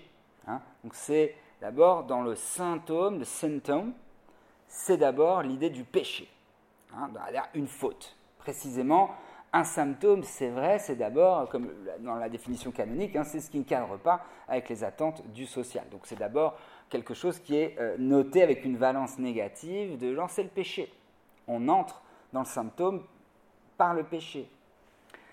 Mais ensuite, Lacan dit oui, mais en plus c'est intéressant parce que dans le symptôme, on entend le mot home, et encore une fois, euh, vis-à-vis de la biographie de euh, Joyce, ce qui est intéressant à noter, c'est que le mot home, euh, nous dit Lacan, renvoie finalement à l'expression home rule, qui était en fait le nom qui avait été donné à la loi que visaient à promulguer les indépendantistes irlandais contre la domination coloniale anglaise. Hein, parce que vous savez que euh, l'Irlande a été sous domination coloniale anglaise pendant des générations, que euh, James Joyce finalement euh, avait été privé de sa langue maternelle qui était le gaélique, hein, puisqu'il devait parler l'anglais, et que, et j'y retournerai un peu après, je vous l'avais déjà annoncé au dernier cours, mais que au fond, le but que se donnera Joyce comme l'artiste, je reviendrai là-dessus, ce sera de créer, de forger euh, dans son âme la conscience incréée de sa race. Hein. Euh, donc là, ici, il dit dans le Saint-Homme, on, entend le mot home, de home rule, et donc cette idée que on veut avoir sa propre règle à soi et pas la règle du colonisateur. Hein. Euh, c'est l'Irlande qui veut se donner à elle-même ses propres lois et qui ne veut pas vivre sous la subordination anglaise. Hein. Donc on a le rejet de l'Église qui est déjà là avec le péché, c'est le sin, on choisit plutôt le péché que de faire la bonne action selon les règles de Dieu. On met en avant l'idée de la home rule, c'est-à-dire nos règles à nous, chez nous, et pas les règles des autres. Et il y a une dernière euh, petit pied de nez dans ce mot homme, qui est au fond une référence à saint Thomas d'Aquin, euh, qui était en fait, donc, euh, vous connaissez le, docteur Angélique, hein, qui a écrit une somme absolument prodigieuse en théologie, euh, qui a d'ailleurs été celui aussi qui, à la fin de la rédaction de tous ces tomes, absolument, c'est peut-être un des plus grands penseurs hein, de l'époque médiévale, a, dit c'est coup de paléa pour qualifier l'ensemble de son œuvre écrite, qui était de dire tout ça n'est qu'un tas de fumier. Hein. Donc vous voyez, euh, euh, voilà, nous on est encore fascinés et à lire et à étudier l'œuvre de saint Thomas d'Aquin, et lui-même lui disait, mais au fond par rapport euh, à la vie sainte et aux exigences de Dieu, mes réflexions théologiques, ça vaut rien. Et, puis surtout, peut-être pour ceux qui connaissent James Joyce, il y a énormément de réflexions esthétiques de James Joyce qui tournent autour du concept de beauté, de l'usage de la beauté comme euh, voie vers la sublimation, justement des pulsions malsaines, etc. chez, Thomas d'Aquin, et que reprend donc Joyce dans euh, euh, Stephen Hero, qui est un de ses premiers romans, et qui développe aussi donc, dans son livre Le portrait de l'artiste en jeune homme. Euh, voilà. Et donc là que euh, justement dans la pratique de l'écriture que va développer euh, Joyce sera réécrire le Saint Tom Adaquin. Hein. Après le Yadelin écrit avec des, des hein, vous avez ici hein, le Saint Tom Adaquin. et là encore une fois pour déconstruire au fond la, la, grande parole d'autorité de Thomas d'Aquin. Euh, donc voilà, hein, alors j'avance un petit peu. Euh, je peux. Euh, ok. Alors, essayons de voir maintenant comment Joyce s'y est pris pour mettre en place un dire qui nous, sans pour autant que ce dire reproduise les conditions de l'Oedipe.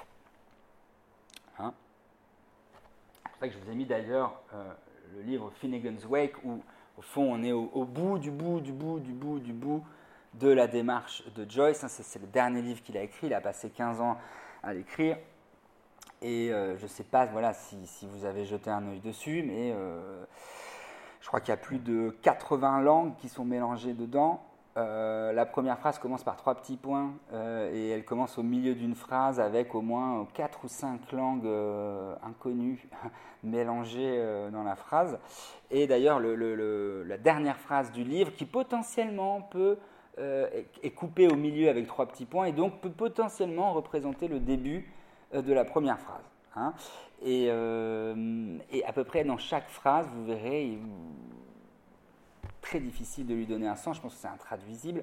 Enfin, apparemment, ça a, été bah, ça a été traduit en français, mais voilà. Euh, ça a été traduit en chinois aussi, apparemment. J'aimerais bien voir comment ils ont fait. Euh, parce que même dans sa langue originale, il n'y a pas vraiment de langue originale d'ailleurs. Hein, Puisqu'il y a du latin, il y a du gaélique, il y a du français, il y a de l'italien, il y a de l'allemand, il y a du grec, euh, il, y a il, y a, un peu tout. Hein. donc voilà. Donc ce qui est important, c'est que, au fond, l'hérésie de Joyce, sa triple hérésie, encore une fois, familiale, ou on pourrait dire oedipienne, euh, par rapport à son pays, vous verrez pourquoi, parce qu'il part en exil. Euh, au fond, ce qu'il y a d'essentiel, euh, justement, c'est de voir qu'il prend la vérité, que son rapport à la vérité, donc au sens, et donc à son symptôme, eh bien, il va le prendre complètement à l'envers, il va le prendre du côté, justement, du hors-sens. Et c'est ça qui va fasciner Lacan, euh, chez euh, Joyce, c'est que au lieu d'être un écrivain euh, classique hein, qui va écrire des romans pour donner du sens à ce qui lui arrive, Joyce, lui, il va plutôt essayer de mettre en place une littérature qui, dit-il, c'est quand même fou, veut mettre un terme au rêve de la littérature. Et c'est quoi ce rêve de la littérature? Ben, C'est le rêve de pouvoir donner du sens à ce qui nous arrive. C'est le rêve de pouvoir communiquer une existence, ce qui a fait son enjeu, etc. etc. Or, pour euh, Joyce, Joyce qui n'est pas simplement un artiste hein, parmi d'autres, mais qui se rêve comme the artist, donc l'artiste avec un L majuscule, eh bien l'artiste qui n'est pas que un artiste, c'est celui qui met à mort son propre médium. C'est celui qui met à mort la littérature elle-même. Euh, et, et, comment? Eh bien en mettant à mort le principe même sur lequel repose la littérature, c'est-à-dire le sens. Hein? Et comment mettre à mort le sens? En créant non pas quelque chose qui n'a aucun sens, ça serait trop facile, mais en créant un type de langage qui fait des effets d'énigme. Donc c'est-à-dire qu'en fait, au lieu de voir un sens, il y a plein de sens possibles. Et vous n'êtes jamais sûr. Mais vous, par contre, vous êtes bien sûr qu'il y a quelque chose à trouver, mais vous ne savez pas tout à fait quoi. Et c'est d'ailleurs en ça que Joyce a réussi son pari, puisque il avait dit, toujours un peu dans sa mégalo, euh, que lui appellera un ego, euh, N-E-G-O, hein, il avait dit qu'il voulait tenir occupés les universitaires pendant 300 ans. et alors, euh, les universitaires continuent à bosser et, pour précisément arriver à déplier l'ensemble des énigmes qu'il a empaquetées dans chacune de ses phrases. Hein. donc, ils sont encore au boulot. Euh, pour savoir euh, que veut dire telle énigme à tel endroit. Euh, et voilà. Hein. donc, et puis, je ne sais pas si vous avez vu, mais, mais, mais Finnegan's Wake, c'est quand même un pavé. Hein. Donc, vous pouvez effectivement passer tranquillement une vie à essayer de savoir pourquoi Joyce a mis tel mot à tel endroit. Mais en même temps, est-ce que vous faites vraiment le travail que souhaitait Joyce? Alors oui, pour son ego, d'être au boulot d'être célébré à l'université. Mais par contre, est-ce que c'était ce que visait son écriture? Peut-être pas, puisque c'est ramené du côté du sens, ce qu'il a fait avec une visée de hors euh, sens. Hein. Et de ce que on pourrait appeler un travail de phonétique, euh, que après Lacan s'amuse à, qu'on peut s'amuser à réécrire comme un faune éthique, euh, comme la journée d'un faune aussi de Paul Valéry, etc. Enfin bon, on peut, on peut, voilà, justement tout réécrire hein, euh, en fonction de la phonétique euh, joycienne. Hein. Euh, comme, le, comme, le, fera d'ailleurs le dernier Lacan, hein. il a commencé, comme vous le savez, avec le nom du père, extrêmement oedipien, classique. Puis il y a eu les noms du père, donc déjà il a pluralisé la possibilité justement de nouer les trois dimensions. Et puis à la fin, c'était les noms dupes R, donc ceux qui ne sont pas dupes qui errent. Donc à chaque fois, voilà, après ça fait effet d'énigme, qu'est-ce qu'on entend, qui entend quoi, hein, voilà. Donc est-ce que vous avez entendu nom du père, parce que bon, vous êtes peut-être plutôt proche du premier Lacan, vous avez peut-être entendu les noms du père, parce que vous aimez le dernier Lacan et l'errance, etc. Euh, Ok. Euh, et c'est d'ailleurs à ce propos euh, très intéressant parce que euh, à l'intérieur donc, de son séminaire 23 hein, à Lacan, où il parle de Joyce et donc de cette pratique du hors-sens comme faisant au fond le cœur de sa pratique d'écrivain, il dira, mais alors, parce que vous me direz, mais pourquoi est-ce qu'il peut être pris pour modèle d'un divan postcolonial? Est-ce que d'abord euh, Joyce a fait lui-même une psychanalyse? Et la réponse est non, même si c'est euh, fou, mais euh, donc, vous savez peut-être, mais en fait Joyce trouvera...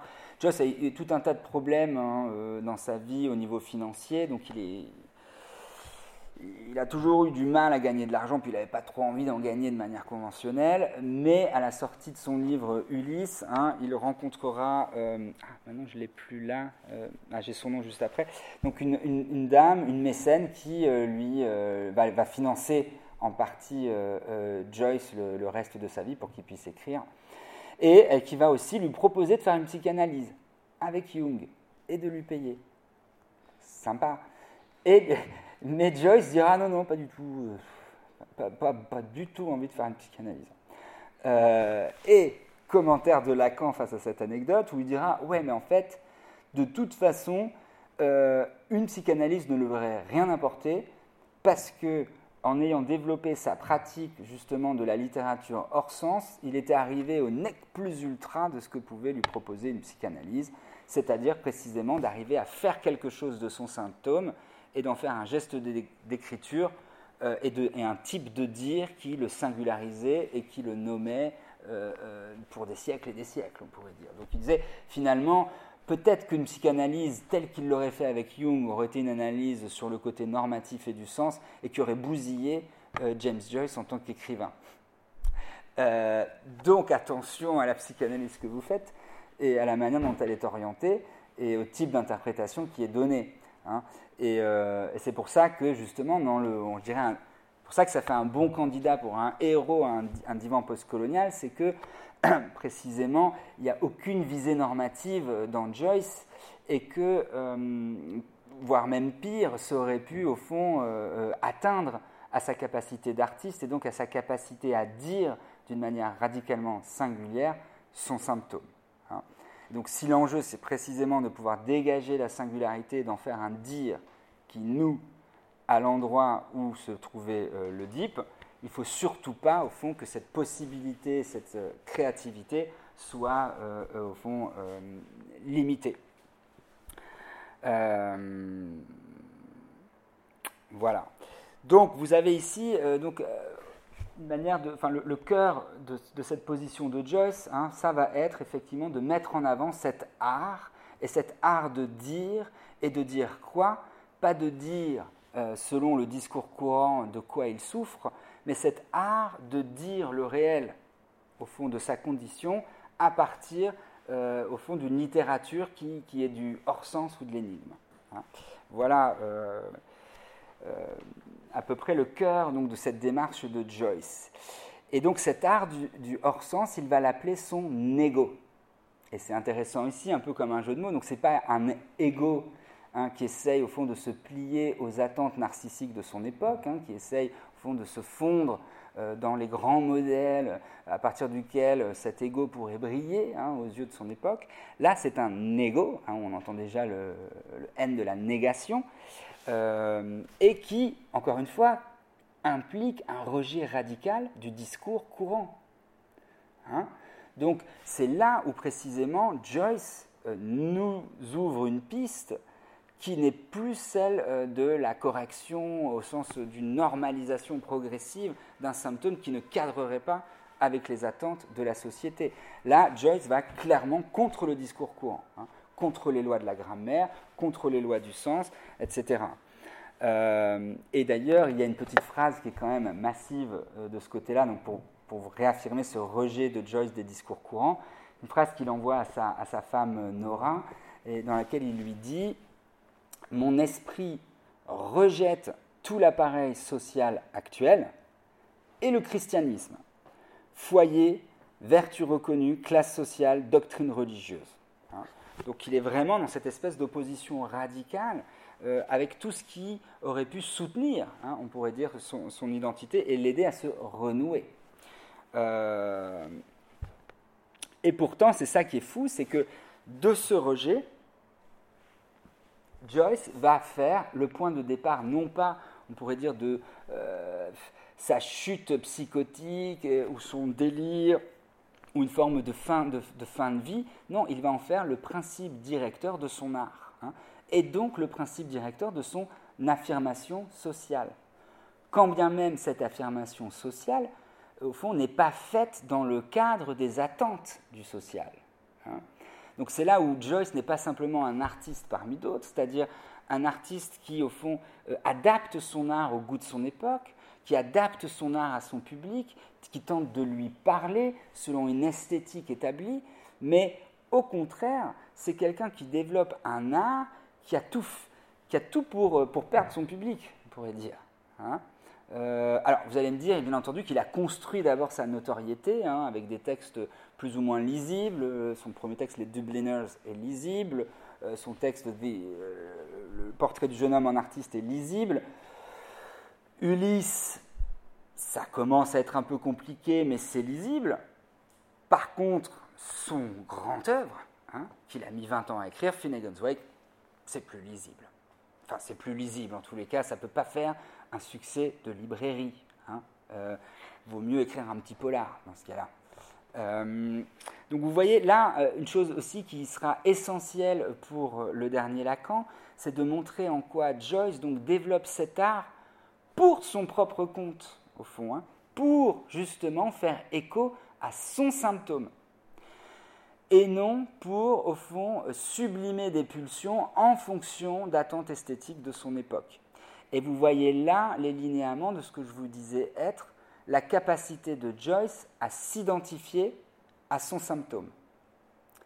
Et c'est vrai que le symptôme apparemment dont euh, souffrait Joyce était le symptôme de parole imposée, c'est-à-dire au fond qu'il entendait, on pense, des voix hein, et un discours euh, qui n'était pas forcément euh, cohérent. Donc plutôt que de l'interpréter selon le discours courant, ah oui, je suis fou, ah oui, j'entends des voix, ah oui, ces voix me tyrannisent, elles me disent de faire ceci ou cela, il en fait un art de dire qui, au fond, euh, met à distance peut-être la tyrannie de ce discours en en faisant un effet d'énigme, en, en, jouant, en le manipulant, quelque part. Hein.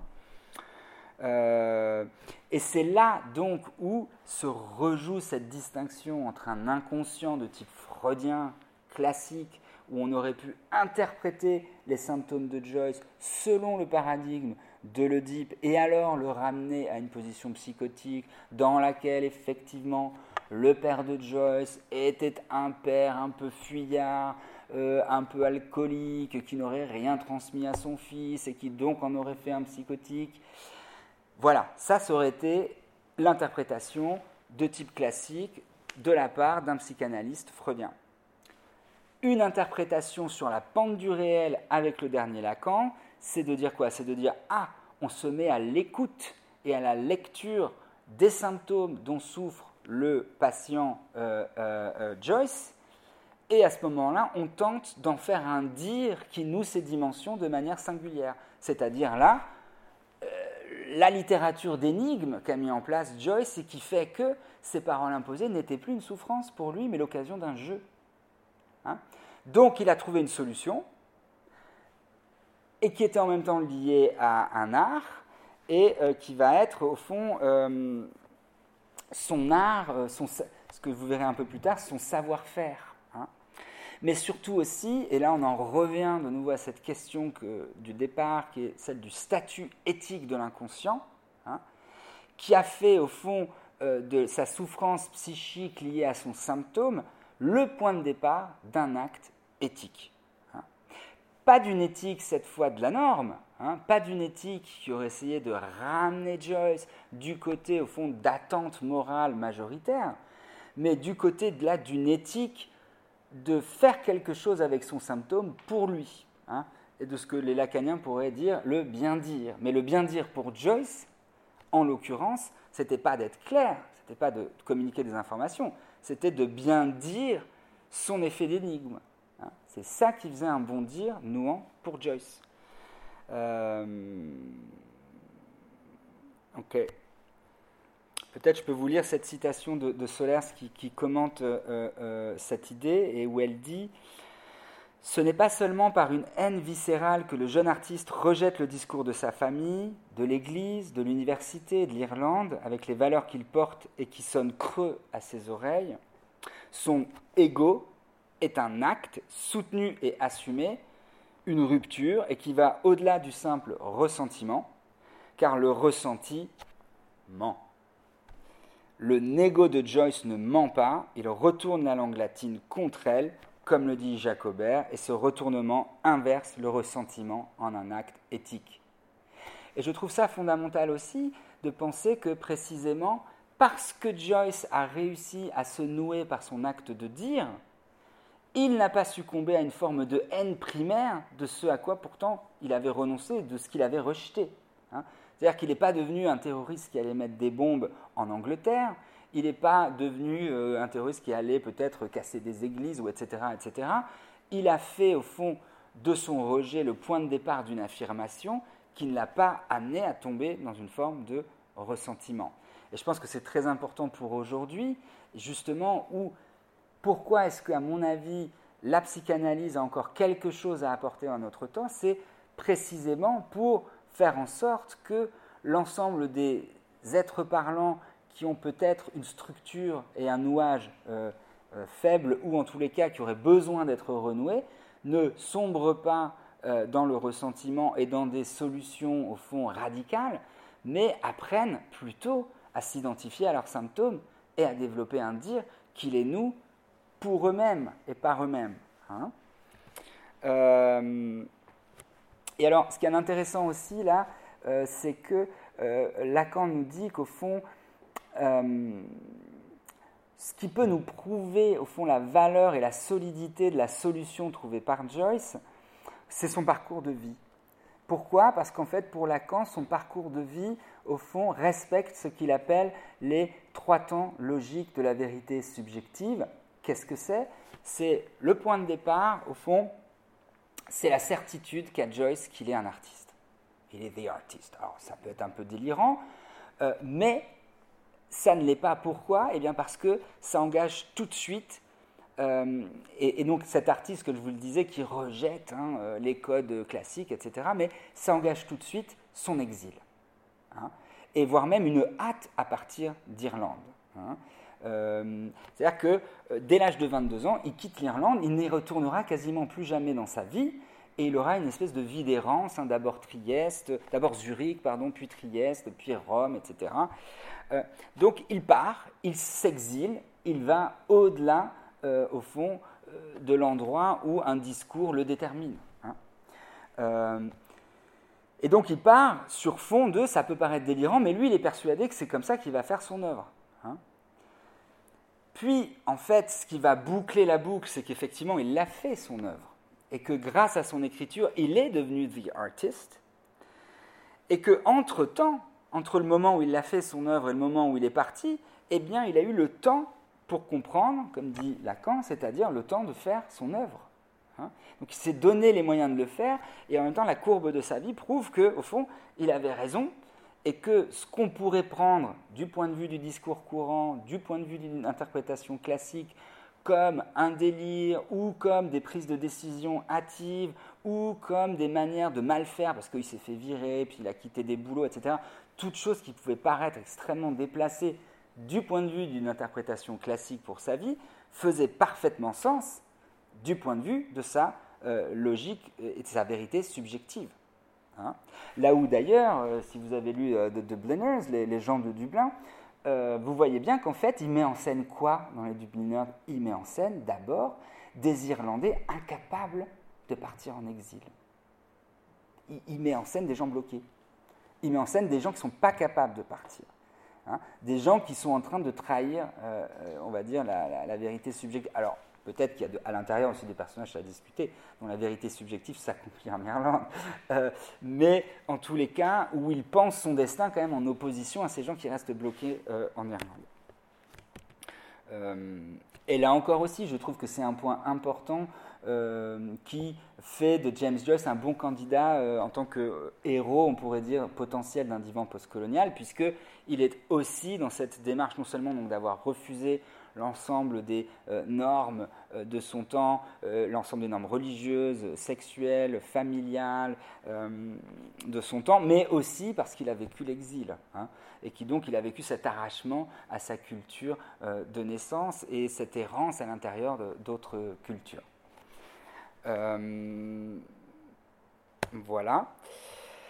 Euh, donc ça, je vous l'ai dit. Et voilà, vous avez la fameuse photo donc de euh, la femme qui a été la mécène hein, de James Joyce et qui lui a proposé, comme je vous le disais, de faire une psychanalyse avec Jung, hein, qui s'appelait Harriet Shaw Weaver. et donc, conclusion de Lacan, on peut dire que que nous apprend Joyce Il nous apprend que on peut se passer du père, on peut se passer de la figure du père, dans le cadre d'un divan postcolonial, à condition de savoir s'en servir, c'est-à-dire de se servir de la fonction père, c'est-à-dire de se servir du dire. Hein. Euh, donc, pour faire sans le père, euh, il faut au fond le mettre en fonction pour soi. Hein. voilà. Euh, c'est un petit peu, le, au fond, on pourrait dire, la, réponse du dernier Lacan à cette question que je disais être la question de fond d'un divan postcolonial et qui est de dire si la solution de l'Oedipe qui permettait à une vaste majorité d'être nouée n'existe plus ou est contestée et abandonnée, alors qu'est-ce qui permet de venir faire ce nouage sans que la dimension normative euh, de l'Oedipe et de l'inconscient soit remise en jeu? Euh, j'ai presque fini, je vais aller vite hein, parce qu'on a voilà. Et donc c'est à partir de là, hein, je vous ai mis une petite photo de Lacan un peu euh, rigolo, enfin que j'aime bien. et donc c'est ce, ce, que Lacan appelle un savoir-faire. Et au fond, se dire sur son symptôme, c'est d'abord le fait d'avoir à développer un savoir-faire et même un savoir-y faire avec son symptôme. Qu'est-ce que ça veut dire? Donc ça veut dire, vous vous rappelez qu'un symptôme, j'ai dit, ça n'était pas simplement que le signe d'un refoulement, mais que c'était la solution. La solution à quoi? La solution au fait qu'il n'avait pas de rapport sexuel.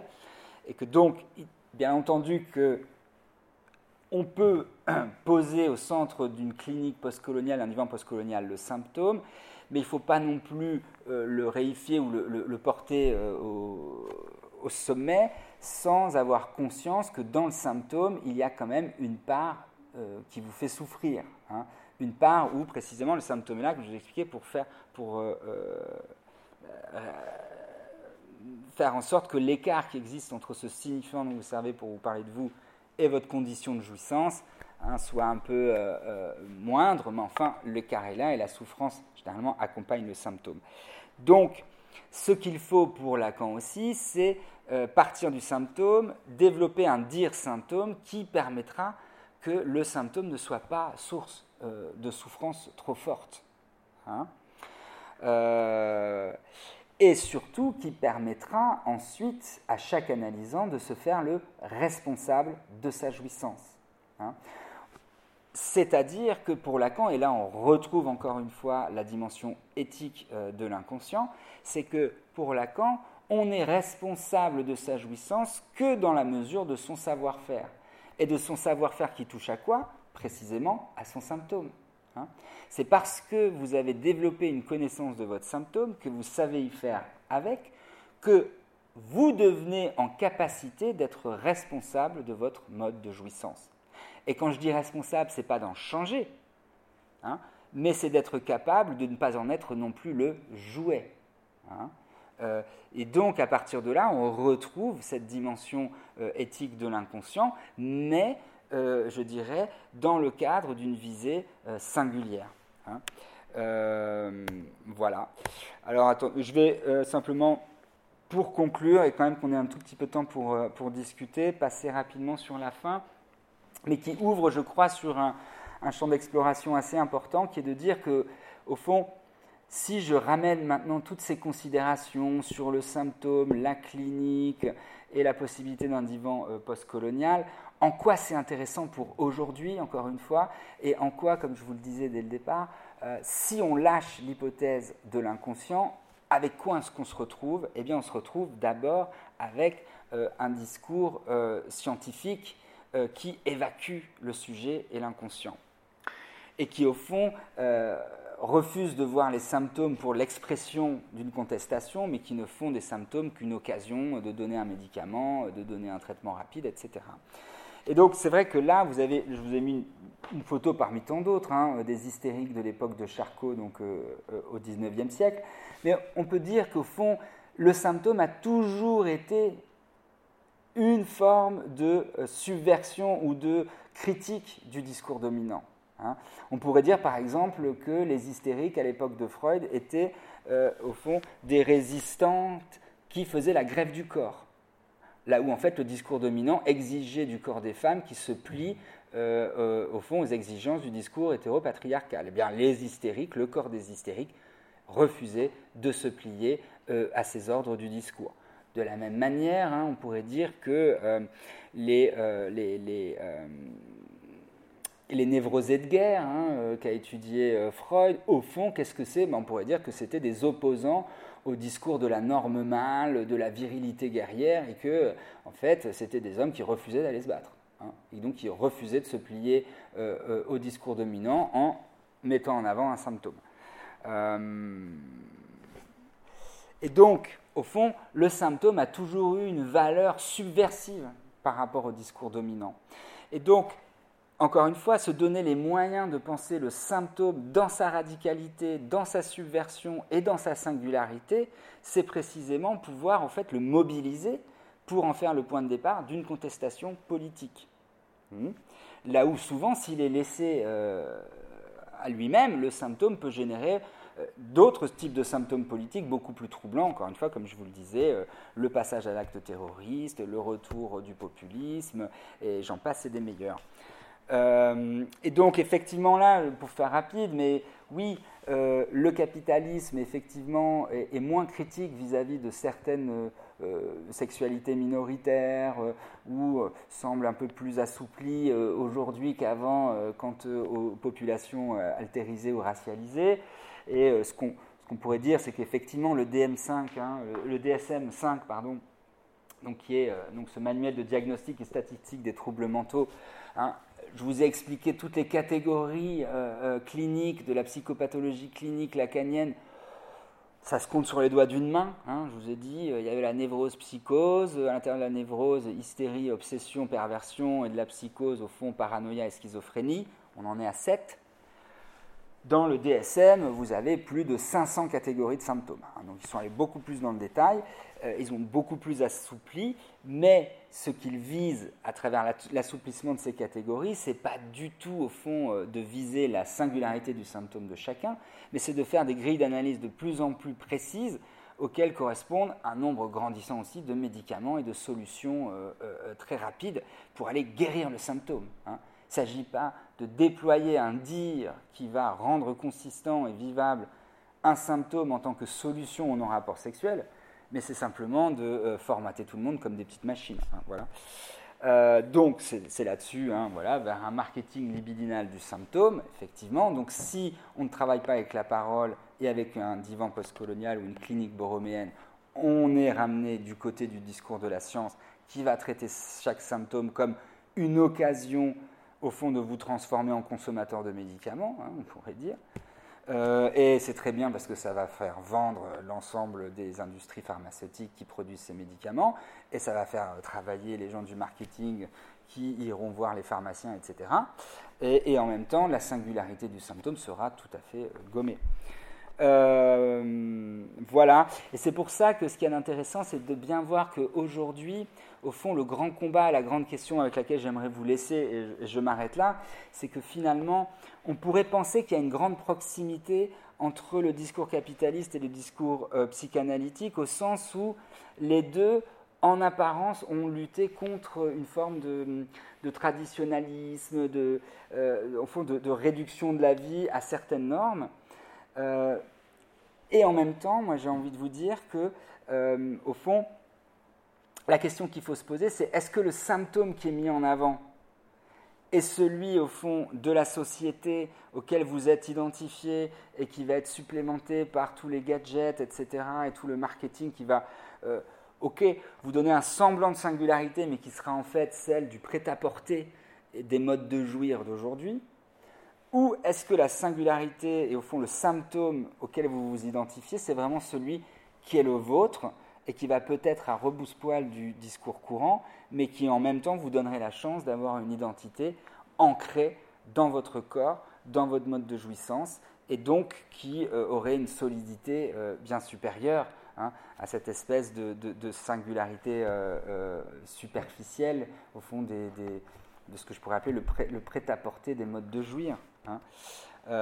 voilà, et donc c'est pour ça que vous avez là, est-ce qu'on va aller plutôt vers l'homme augmenté Hein, euh, où la machine supplémente toujours plus loin son désir de jouir, en conformité avec certaines attentes, ou est-ce qu'on pourrait euh, voilà, se rapprocher peut-être des solutions que, qu'esquissait déjà à l'époque Philippe Guattari, euh, en disant que finalement on peut mobiliser la psychanalyse contre le, capitalisme pour essayer au fond de, de libérer en chacun hein, le potentiel euh, de ligne de fuite plutôt que le potentiel de consommateur euh, pulsionnel.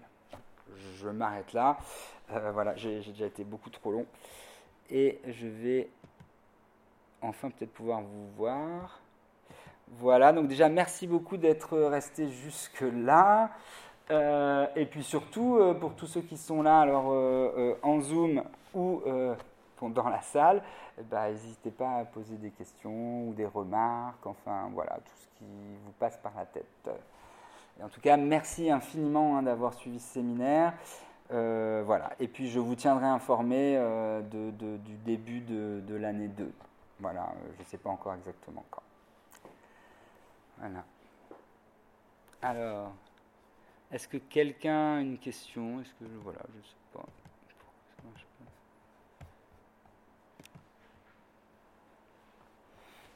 Ouais. Non Ah, oui. Alors attendez. Est-ce que je vous entends? Vous désirez poser une question peut-être? Euh, Béatrice Bardet, non? Ou, ou, Marie ou... Non, mais sinon, euh, c'était peut-être très clair ou peut-être très chiant, ou peut-être pas clair ou pas clair du tout.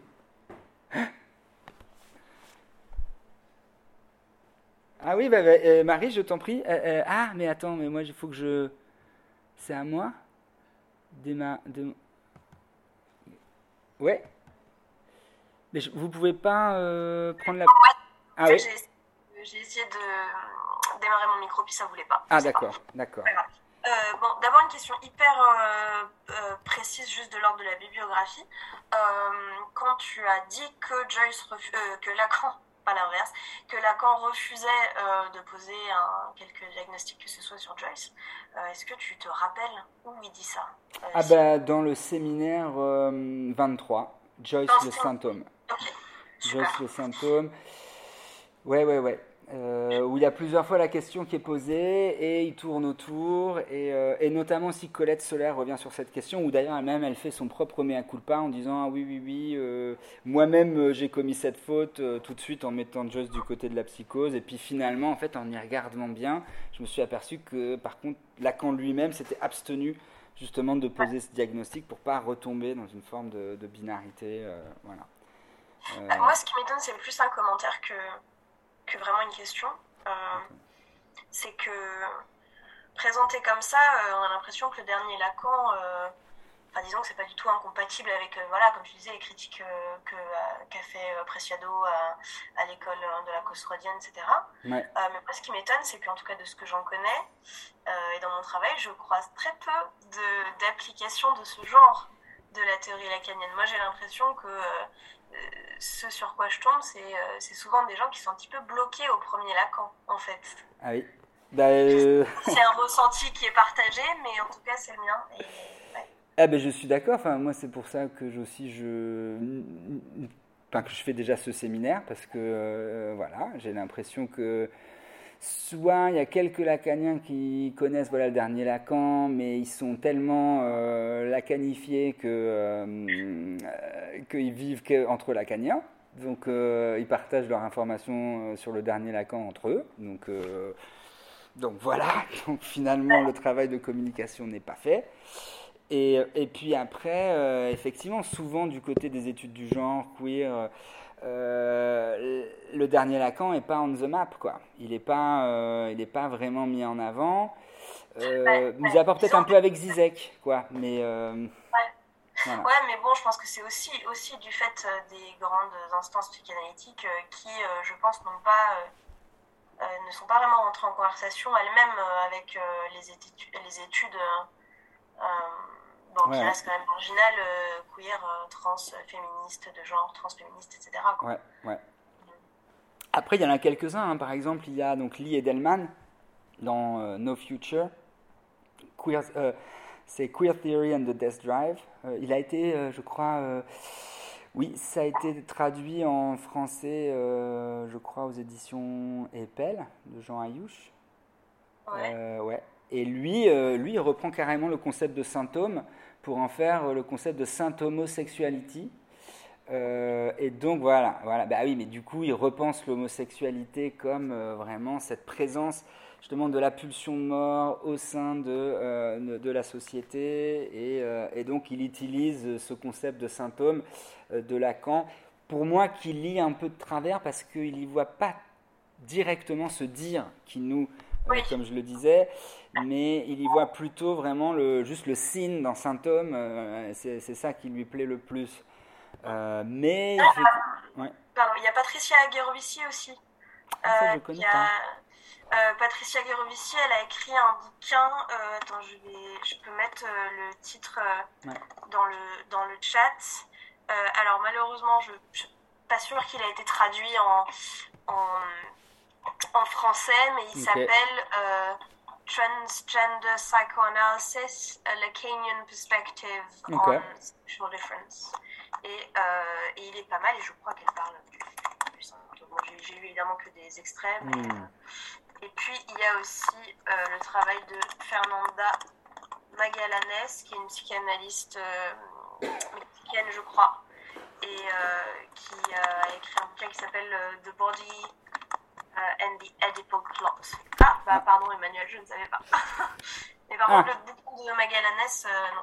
Magallanes, ok. Ah, bah, très bien, tout ça. Et est-ce que je peux me permettre de poser une autre question, sauf si quelqu'un... Euh... Bon, là, je crois que ça va. Vas-y. Tout le monde est assommé. Je pense que l'intérêt de faire ça chez soi. On peut aller faire des pauses, euh, des pauses thé, des innées, c'est pas mal.